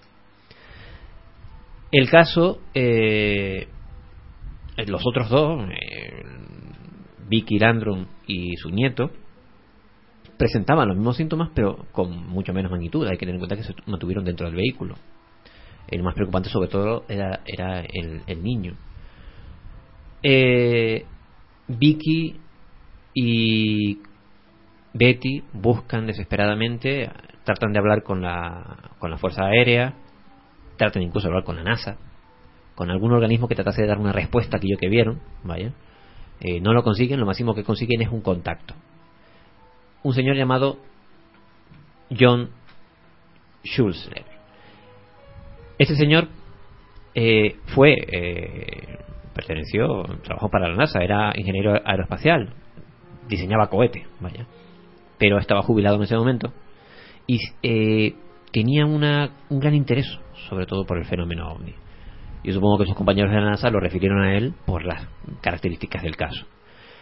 Estas mujeres contactan con él y este señor eh, se inicia en la investigación, consigue hablar con pilotos de la Fuerza Aérea, sobre todo pilotos eh, especializados en este tipo de helicópteros, eh, habla con médicos, habla con... es el que consigue eh, eh, otro testigo, vaya, un, un policía eh, y su mujer que a kilómetros de distancia vieron, eh, vieron no hablan de ese objeto completamente, pero sí hablan de los helicópteros. Pudo un poco corroborar el testimonio de la de la de las mujeres, eh, pero y llegó incluso eh, a escribir un libro acerca de la investigación. Él reporta en todo momento que eh, consiguió muy pocas respuestas por parte de los organismos oficiales. Aunque se hace referencia a algún piloto que quiso en un momento determinado eh, dar eh, su testimonio, haciendo referencia a esa noche concreta, pero repentinamente a última hora se echó para atrás. Vale, eso sí lo, detecto. También es cierto que, según dicen algunos detractores, eh, este investigador no presenta demasiadas pruebas físicas en su libro. Pero ocurre que no fue el único que lo investigó. El coronel George Sarran del Departamento de Inspección General del Ejército de los Estados Unidos decide en el año 82 eh, investigar el asunto. Fue probablemente la primera investigación oficial y gubernamental. Pero llega prácticamente a la misma conclusión. Según su veredicto, no consigue vincular esos, sobre todo, no ya el objeto, raro es, sino los helicópteros, con la Fuerza Aérea Norteamericana. No había ninguna estructura, vamos, ningún vehículo que tuviese esas mismas características que tenían las características en lo que se refería a, a estos helicópteros, ¿no? Claro, que no llevaban ningún tipo de emblema ni... La Fuerza Aérea no tenía ni idea, en teoría, según las investigaciones, no tenía ni idea de un objeto similar, ni siquiera de ningún artefacto secreto, eso fue lo que declararon, vaya. Eh, De todas formas, muchos muchos de los casos mm, eh, que he escuchado eh, son similares al, al que tú estás contando. Lo que pasa es que, claro, que, que no trasciende como, como ha trascendido este a, la- a, a los tribunales, ¿no? Claro, ese es el Pero, punto. pero muchos se han quedado ahí en el olvido o lo han intentado eh, poner todo secre y olvidarlo, ¿no? Porque estas señoras lucharon, aunque según dicen los eh, escépticos, lo que hicieron fue tratar de conseguir una subvención, un, un dinero del gobierno, ¿vale? Alegando una, una serie de problemas físicos que nunca tuvieron. Pero sí hay fotografías eh, eh, realizadas por, eh, por los médicos que eh, el- eh, algunos de los investigadores mostraron en, su- en sus investigaciones acerca de el pelo, cómo se les caía y las llagas que les aparecieron en la piel. Eh, ellas consiguen contactar con, eh, a ver si encuentro aquí el dato, con dos senadores estadounidenses llamados Lloyd Benson y John Towers, quienes les recomiendan que interpongan una demanda judicial eh, reclamándosela a la base, eh, perdón, a la Fuerza Aérea sobre todo a la, a la base aérea más cercana, que era la de eh, Bergstrom. Eh, consiguen un abogado llamado Peter Jester, perdón, Jersten, ¿sí? Eh, y es el que consigue eh, interponer esa demanda por un montón de perras, 20 millones de dólares de la época, eh, contra el ejército, la, la Fuerza Aérea Norteamericana. Ocurre que después de un montón de años, eh, esto- estamos hablando del año 81, hasta el año 86 no tienen respuesta del juez eh, que eh, desestimó el caso porque llegó a la misma conclusión. No pudo vincular en ningún momento esos helicópteros que la señora vio, las señoras, con... Y el eh, policía. Exactamente, y el policía, También. con la Fuerza Aérea Claro, es que Norteamericana. no había ninguna prueba, ningún anagrama, ningún nada que, Exactamente. que dijera que pertenece a la Fuerza Aérea de Estados Unidos. ni nada de esto, de que no- eran completamente negros y no tenía absolutamente claro, no podían vincularlo con nadie. Claro. Y hay otro dato que es lo que convierte este caso como relevante dentro del fenómeno ufológico, además de lo, de lo ocurrido. No es el único caso, ojo, en el que los testigos sufren problemas físicos tan graves. Eh, y es que en esa. es- eh, eh, vamos, ese sobreseimiento del caso pone específicamente que eh, no niega la existencia de aquel objeto que las señoras vieron en ningún momento, pero se hace referencia a que eh, no figura en ninguno de los listados y bases de datos de eh, aeronaves que pertenecen a los Estados Unidos. Pero, Claro. Ca- Carlos, eh, no, a eso no nos puede extrañar nada, porque realmente todos sabemos, quien más quien menos, que, que hay cantidad de, de objetos que, que están en manos secretas, que están a través de, de los americanos fundamentalmente, y que están ahí y que ellos no van a decir, no, sí, ha sido nuestro. Esa es, esas son Claro. las repercusiones del caso ¿Me posterior, entiendes? ¿vale? Porque el caso tiene tres vertientes ya para terminar. Una, para algunos, sobre todo los conspiranoicos, dice que es la prueba evidente de, es, se habla desde los años 40, de esa eh, especie de conflagración eh, secreta que existió, que se fundó por aquella época entre el gobierno norteamericano y cierta eh, civilización extraterrestre, Mm. en la que consistía en que eh, yo te dejo que de vez en cuando coja a un ser humano para hacer experimentos mientras tú me des tecnología extraterrestre, más o menos claro. así. Otros hablan, eh, también conspiranoicos, pero no por esa vía, de que a lo mejor es la prueba evidente de, de la utilización de, eh, no mediante ese, ese convenio, pero sí mediante la recuperación de objetos extraterrestres eh, caídos en tierra, de lo que se llama, ahora no recuerdo el término, pero es una especie de asimilación tecnológica de esa tecnología extraterrestre eh, para el uso humano. Esa es otra teorías, vaya. Y la última también conspiranoica, más terrenal, es la que habla de que sí, evidentemente tendrían algún artefacto que estaba en prueba, por eso estaba custodiado. Eh, artefacto terrestre, vaya. Eh, pilotado, incluso. Que estaba eh, siendo custodiado pues por, eh, eh, por alguna compañía, algún grupo paramilitar, mm, o por el mismo eh, mismo ejército del aire, un- estamos hablando de, del año 80, reciente, reciente había eh, se había disuelto o estaba por ahí eh, la Guerra Fría, eh, pero que to- un prototipo secreto por decirlo así. Claro, eh, ese prototipo se acercó demasiado a tierra, provocó eh, probablemente eh, grandes males a dos personas y nunca fueron indemnizadas. Claro. Si realmente ocurrió, eh, si realmente fue esa la causa, ¿vale? Lo que dicen todos los investigadores, incluso el coronel, que entrevistó a las dos señoras y al niño durante mucho, mm, largas sesiones, eh, dijo que no mentían. Lo que pasa que en la investigación legal del caso, es un caso que llegó a los tribunales de manera legal, sí, es cierto, no hubo vinculación entre, eh, no hubo forma de demostrar que esos helicópteros fuesen de la Fuerza Aérea. No niega en ningún momento que no estuvieran allí, no niega que esos objetos no estuvieran allí. Las investigaciones oficiales. eh, ellos no lo niegan, pero mm, también dicen, no, no, nosotros no lo negamos, pero no son nuestros, ¿eh? No son nuestros. Claro, si es que tampoco podían demostrarlo. Claro.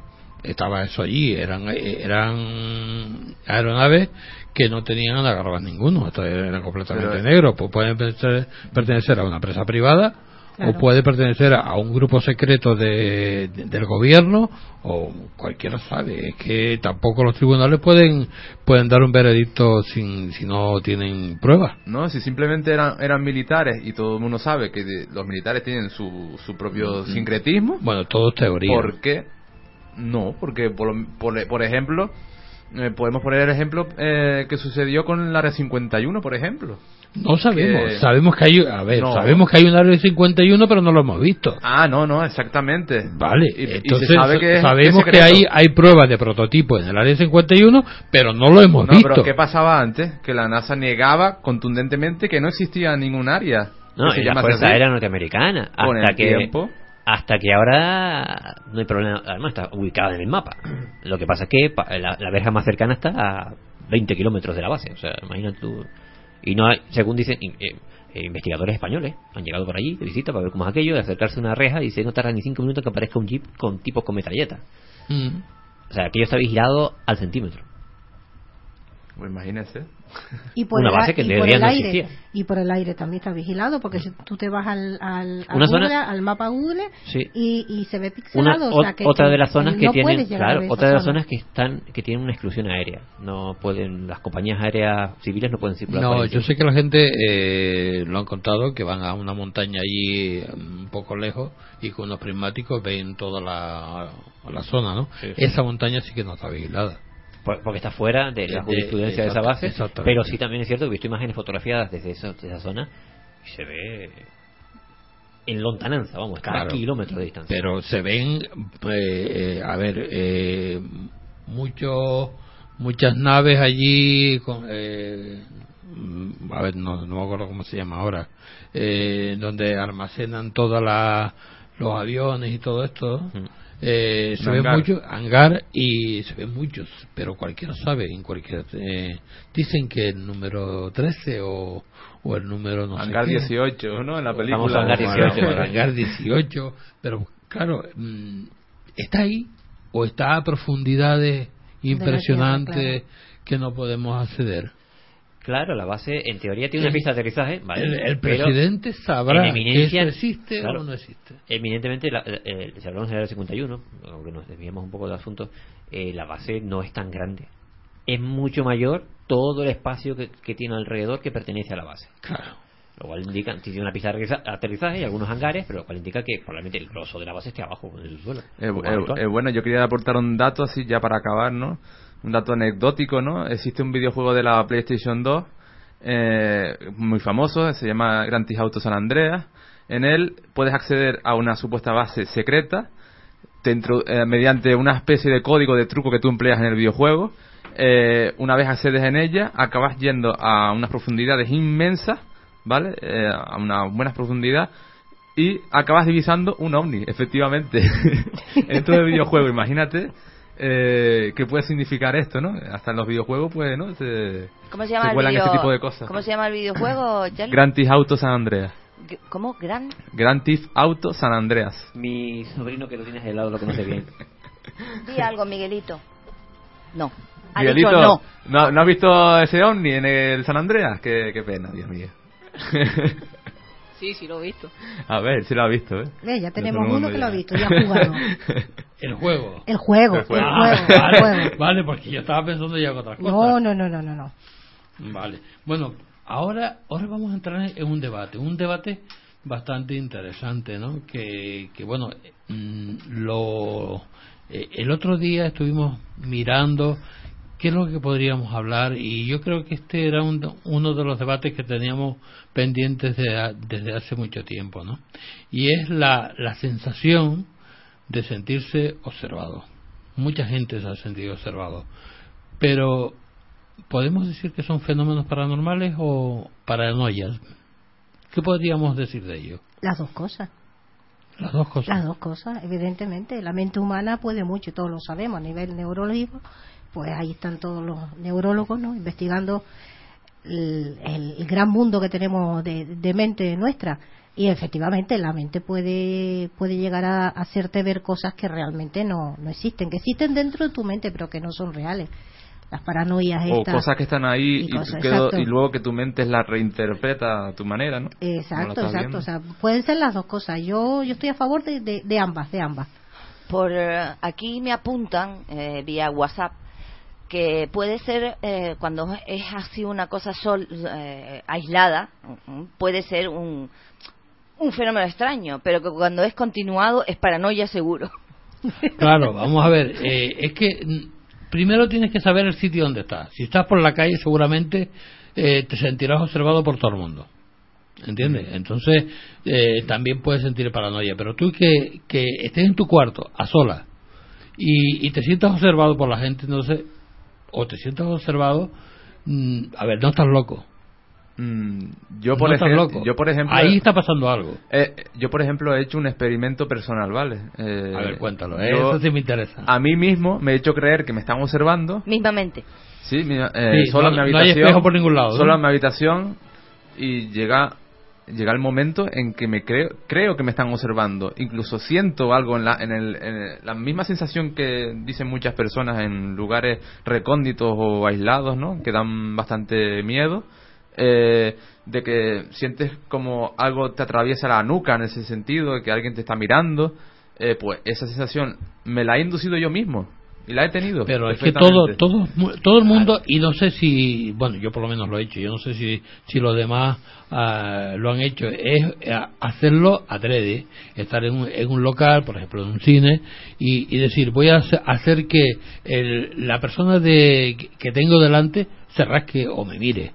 Y entonces te pones a, a fijarte eh, en esa persona, en, en el cuello de esa persona, fijamente, y esa persona llega a rascarse, llega a mirar hacia, hasta, hasta incluso para atrás, ¿no? Eso es lo que Y tú eso- dices es muy curioso, ¿eh? No, no, eso, se eso suele lo- dar, eso sí es verdad, Sí, se suele dar. Mira, yo apunto, entre otras, hombre, no descarto ninguna, pero voy a apuntar un dato. Voy a ir por la vía eh, más humana, la vía antropológica, por decirlo así.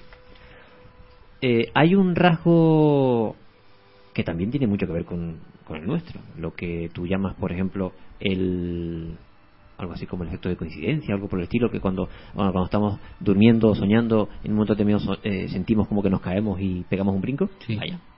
Eso, desde un punto de vista antropológico, también tiene su respuesta. Hace eh, miles de años, millones de años, mejor dicho, vivíamos en los árboles. ¿Vale? El Australopithecus era un, simio y vivía en los árboles. Vaya. Eh, Eso lo serás tú. escúchame. Ocurre que eh, vivía en, o dormía generalmente en ramas, no dormía en el suelo. La forma de protegerte contra las fieras era esa, era más lógico. Todavía eh, los chimpancés lo hacen, los gorilas no porque son más grandes. Pues bien, eh, si te quedabas dormido demasiado tiempo corrías el riesgo de que, de que te comiesen. Entonces, ¿qué pasaba si alguna fiera se subía a la rama? Esta rama se movía. La primera sensación venía por parte del, del árbol en el que estaba subido. ¿Vale? Esa sensación como de que se mueve, de que te cae. Te despierta automáticamente y te salva la vida. Eso sería un rasgo eh, antropológico, según esta teoría. Este también podría hacerlo. Pero me gusta más la explicación del fenómeno de coincidencia. Por supuesto, y a mí también. Claro, es más atractiva. Pero eh, eh, no hay que dejar de lado la- esa teoría. Por supuesto que no. El- imagínate- La mente humana no la conocemos prácticamente para nada. Y, y ahí es un compendio de, de- de muchas cosas que tenemos guardadas desde siglos y siglos y siglos. Mira. Que, que, que en cualquier momento, en cualquier determinada, hasta incluso el, el aroma de algo nos transporta a, a muchas cosas, tiene a vivencias impresionantes. Mucho que ver con, con cómo funciona nuestra mente. Sí, sí, por eso te digo que, que a lo mejor no son ni fenómenos paranormales, sino simplemente es mm, registros mentales. Instinto. Yo lo llamaría instinto. Vale. Que en gran medida el instinto tiene, eh, tal como lo describe la, la propia neurociencia, suena más a paranormal que a ciencia. Pero es que, vale. Ocurre lo siguiente. Vamos a hablar del caso de sentido observado. Vale. Lo- sobre todo los, eh, los periodistas, estos que se adentran en la selva y antropólogos para buscar eh, eh, culturas que aún no han sido contactadas con, con el humano y todo ese tipo de cosas, te dicen muchos lo mismo. En la selva el peligro no es lo que ves que te viene a atacar, sino lo que no ves. Vale. Ahí está. Eh, estar en una, imagínate en una selva, vaya, eh, caminando tú solo, ¿vale? Y de pronto sientes la sensación de que te observan. Puede ser un depredador. Tienes dos opciones. O miras para atrás o sales corriendo. ¿Vale? O te subes a un árbol. Eh, igual tienes razón. Y si tienes razón, te ha salvado la vida. Eh, esa podría ser una respuesta a esa a, a ese instinto podría ser que tenemos aún eh, guardado en algún yo sé en la amígdala puede ser que es el cerebro más re- más, más eh, primitivo Sí. de- Cualquiera sabe dónde está metido Y, esto. y hay otra razón más también evolutiva también que tiene algo que ver con la antropología, ¿no? Y es que, por ejemplo, bueno, ustedes cuando, por ejemplo, están concentrados en algo, ejemplo, leyendo un libro, ¿no? Y de repente algo se mueve, algo se mueve y lo veis un poquito como el, por el rabillo del ojo. Enseguida miran a ver qué es lo que está pasando, algo se está moviendo. Eso es otro estímulo evolutivo, ¿no? Que, que de alguna manera te, eh, te hace ver que, bueno, no te hace perder el, el entorno en el que estás, ¿no? Y más o menos para darte calma, ¿no? Para ver que todo está controlado y todo ese, y todo ese tipo de cosas. ¿Y qué sucede? Que cuando, a lo mejor, cuando mm, la gente comenta esta anécdota, de que, por ejemplo, imagínense una clase de un instituto, una universidad, y, y tienes a una persona que está delante de tu pupitre, ¿no? Y tú lo miras fijamente, y de repente esa persona como que se da cuenta de que la estás mirando y te mira, ¿no? Pero no será, digo yo, y eso me lo han dicho algunos escépticos, no será que tú piensas que te está mirando porque te porque realmente la persona que está delante se giró, entonces tú la miras porque se giró, no porque esa persona se haya dado cuenta de que la estabas mirando, ¿entiendes? Sí. Puede ser ese tipo de cosas, esa- es una tontería, También pero puede, ser. ocurre ocurre que nuestra mente recibe recibe un Lo- montón lo de información en segundos para psicología la mirada psíquica, ¿no? Sí. Eso que está. Pues así la resuelven los escépticos, de esa manera. Claro. Ocurre que te digo, la, la- la mente humana, por lo que empieza a apuntar la neurociencia, es capaz de captar un montón de información en cuestión de, de milisegundos. ¿vale? Ujú. Eh, lo que pasa es que, claro, eh, procesa lo que necesita para eh, lo que funciona el común de los mortales. Vaya. Pero yo me hago una pregunta. ¿Podría haber en ese abanico que estamos hablando de, de, cosas mm, llamadas que para mí aunque sean son, eh, son milagros porque son milagros de la mente y aunque estén guardadas ahí en el registro mental de hace siglos es un- para mí es un milagro Eh, pero yo quiero ir un poco más allá y si en esa pequeña mm, parte hay un- una pequeña parte de que hay un ente que te esté mirando Claro, esa es otra cuestión distinta. Mira, ¿Cómo Eh, podemos verlo? ¿Cómo si se trata- si se trata de un fenómeno- claro, si se trata de un fenómeno de la mente, ¿vale? Eh, podríamos hablar, desde el punto de vista parapsicológico, de un fenómeno parapsíquico. Mm. porque es una eh, un fenómeno paranormal que puede generar eh, la mente humana. Eh, no, yo no debería descartarlo. Entre los, mm, toda la, cantidad de fenómenos paranormales que hay, hay todo tipo de, eh, de facultades para ver. eh, eh, principalmente eso, hablamos el otro día de esta capacidad que tienen algunos para ver colores eh, Sinestésicos. Sí, con, Los con el sinestésicos, tacto, ¿no? con el tacto. Eh, no, la. la eh, ahora no recuerdo cómo se llama. porque- Saborean los sonidos, por ejemplo, No. confunden uno... Capacidad de saber qué color tiene algo con solo tocarlo, no, no necesita Ah. verlo. Vale, ahora no recuerdo. Es sinestesia también, ¿eh? Sí, pero eh, de- eh, la parapsicología le, le da un, le- Un nombre, le da sí. un, un Mm. nombre. Eh, no es otra cosa que esa capacidad. Que ojo, también hay que ser eh, tener un, un dato concreto. Los ojos no son los que ven, es la mente la que ve, es el cerebro el que ve. ¿De acuerdo? Los ojos no son otra cosa que las lentes que utiliza el cerebro para captar la realidad. Es la un y- receptor, son una receptores. especie de receptor, vale. Eh, la mente es la que ve. Realmente el decodificador es el cerebro, la mente, sí. Por tanto, eh, ¿necesita realmente los ojos para ver? No, por supuesto que no. Es a lo que voy. Los ciegos no necesitan los ojos para saber qué, No, tipo- no, no. qué moneda es una y qué moneda es otra. Pero vamos, ¿cómo decodificas tú un, un color con el tacto si no tienes eh, las células foto, ¿no? Exacto. Fotosensibles, por ejemplo? Ahí hablaríamos Eh, de ca- una capacidad parapsíquica. Mira, yo voy a dar un ejemplo que, que seguramente le, le- le habrá pasado a muchísimas personas. Nos situamos en, en una cafetería. Eh, vemos que hay varias mesas, en la mayoría de las mesas están ocupadas y tú estás sentado tranquilamente tomándote tu cortado en esa cafetería. Enfrente de ti, pero que puede ser a unos cuantos metros más a- hacia adelante, te ves a una persona esa persona puede estar haciendo cualquier cosa, viendo un móvil, leyendo un libro o escuchando pues un escuchando o, o escribiendo lo que sea, ¿vale? Tú te fijas en esa persona, la miras.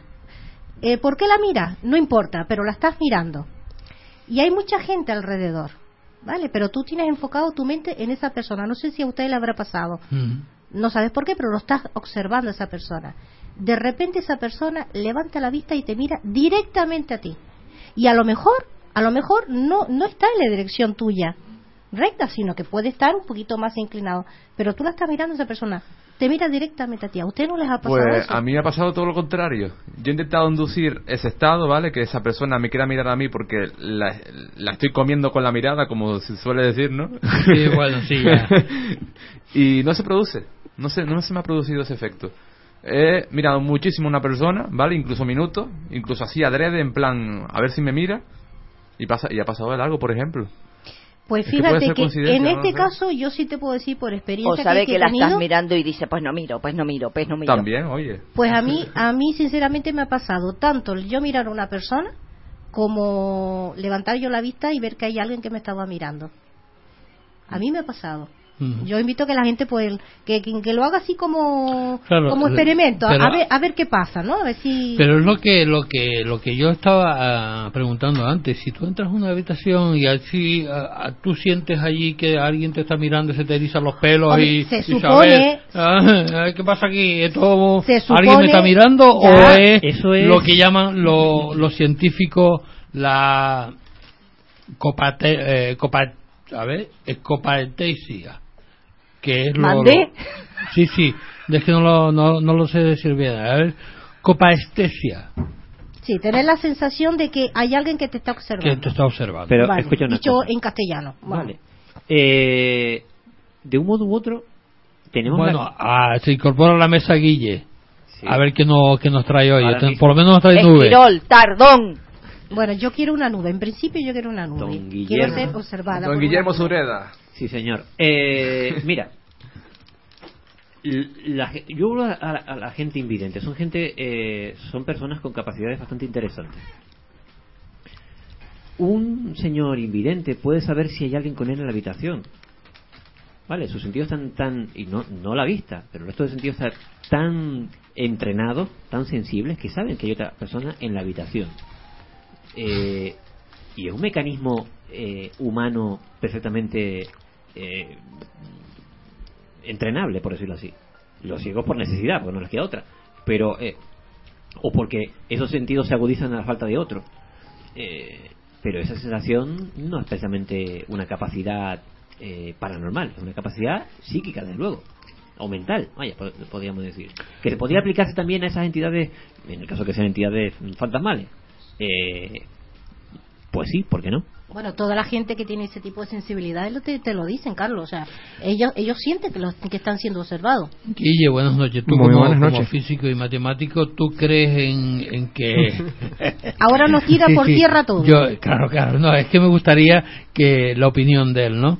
Si, si estos, estos fenómenos que él siente, como, como esta, esta visión que, que lo están mirando en la casa cuando él está solo, que principalmente se pone sin ropa, Por cierto, ¿cómo van esas Eh, cámaras me gustaría- de me que estás instalando? me gustaría saber si eh, él, él piensa que es algo sobrenatural o no lo es. Bueno, primero, buenas noches. Quería dar mi sentido pésame a los colegas colombianos. Ha sido muy duro. Aquí no se habla de fútbol. Ay, mi madre. ¿Quién está hablando de fútbol? Estamos hablando del mundial. Es mucho más grande que el fútbol. Perdona, Ya, ya, aquí ya, no ya, se habla de fútbol. Por otro lado, no soy físico matemático, soy diseñador industrial. Estudié física matemática hace mucho tiempo. Bueno, para nosotros eres el científico que está como una cabra. Eh, no te exactamente. preocupes. El, el profesor chiflado para mí. Es Adorable. un Tesla, pero rubio. de bote, pero bueno. Dime, ¿tú qué piensas? Ya que nos queda poco tiempo para... Es que se, se, se, se fugó deliberadamente. Sí, O sea, ya, ya lo sé, es que no quería hablar sobre eso. Yo quiero estar en el debate. Yo Que conste que me, pe- me perdí lo de la, la, la- lo de la, el área 51 me flipa ese tema me gusta mucho y pero es que pero es que era muy grande lo de esta noche Me quedé hasta el último gol y fue muy, muy doloroso. Encima doloroso. En definitiva, ¿puedes responder a la pregunta, por Venga. favor? ¿Cuál era la pregunta? Sí, ya está, ya se lo olvidó. Era algo de fútbol. Me recuerdas a, a Doc de Regreso al Futuro, que se lo olvidaban las cosas cada cinco es minutos. que uno tiene muchas cosas en la mente.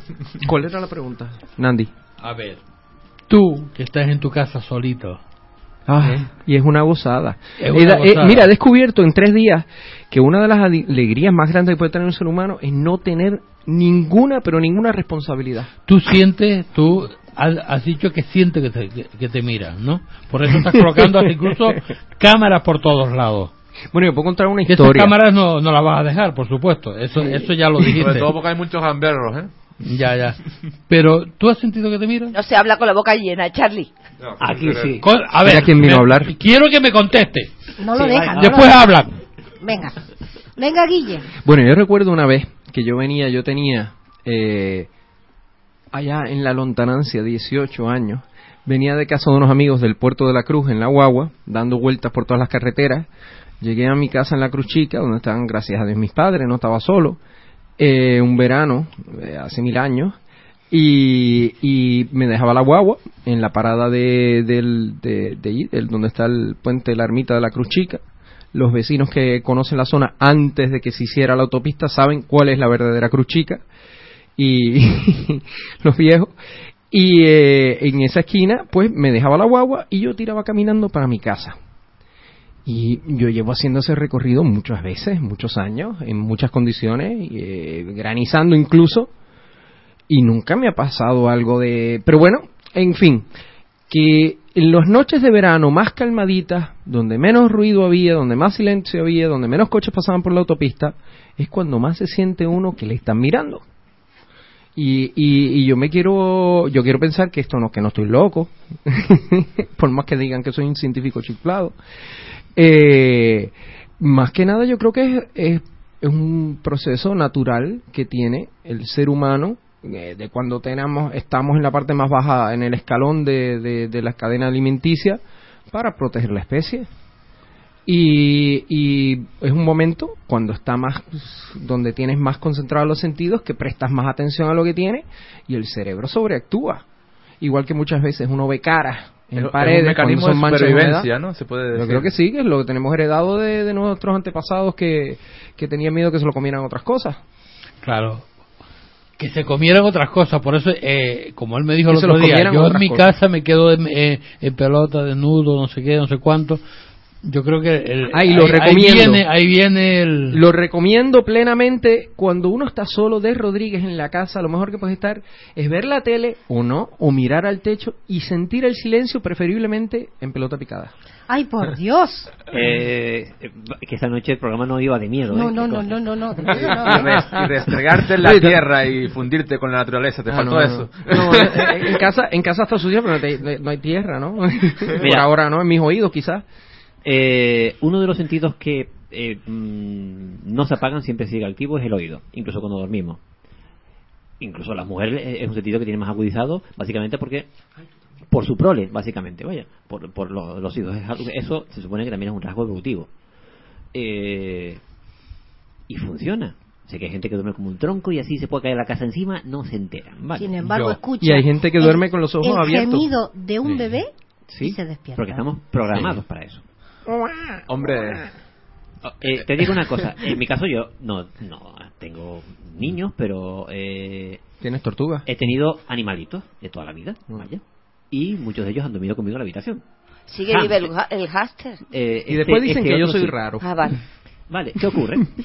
Siempre eh, en la habitación los hámsters son de hábitos nocturnos y eh, ah, sobre todo, más bien crepusculares, sobre todo cuando comienza la noche o cuando llega, eh, se acerca la mañana, es cuando más activos están. Y están pues brincando por ahí, royendo los barrotes de las aulas, en la ruleta está dando vueltas y hacen ruido. La noche en la que no hacía ruido es porque probablemente se había escapado de sus Ujú. aulas.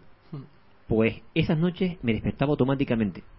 Interesante. Mi oído estaba tan acostumbrado a escuchar ese sonido Claro. que cuando no lo oía me despertaba. tiene sentido en lo que se Y refiere... automáticamente eh, me ponía a buscar al animal, ya, ya- ya ni miraba en las aulas. Es que somos como los móviles estos de la NSA, que, que, se- que nunca se apagan, están escuchando. La mente de un modo u otro funciona así. Eh, recibe eh, información, aunque sea eh, subconscientemente, y la archiva para, eh, en, en teoría, para nuestra supervivencia en gran medida. Lo que se Evidentemente, ese a- nunca me provocó a mí ningún problema físico. que. En lo que se refiere a los padres tiene mucho sentido, ¿no? Yo puedo poner un ejemplo, por ejemplo, con, con mi tía, ¿no? No, no, mi tía con, su hija, ella me contó, ¿no? Que una vez se dejó dormir, eh, su hija bebita, no tendría, no tendría semanas, ¿no? Se dejó dormir. Claro, ella a, a pierna suelta, eh, hasta se olvidó de que tenía una hija, en ese sentido, por un momento, ¿no? En, en ese- en ese sueño, ¿no? Que cogió porque estaba muy cansada. Y claro, cuando se, se, se despertó, se despertó como alarmada, ¿no? Pensando, ay, y si a lo mejor la aplasté sin querer porque me rodeo porque no.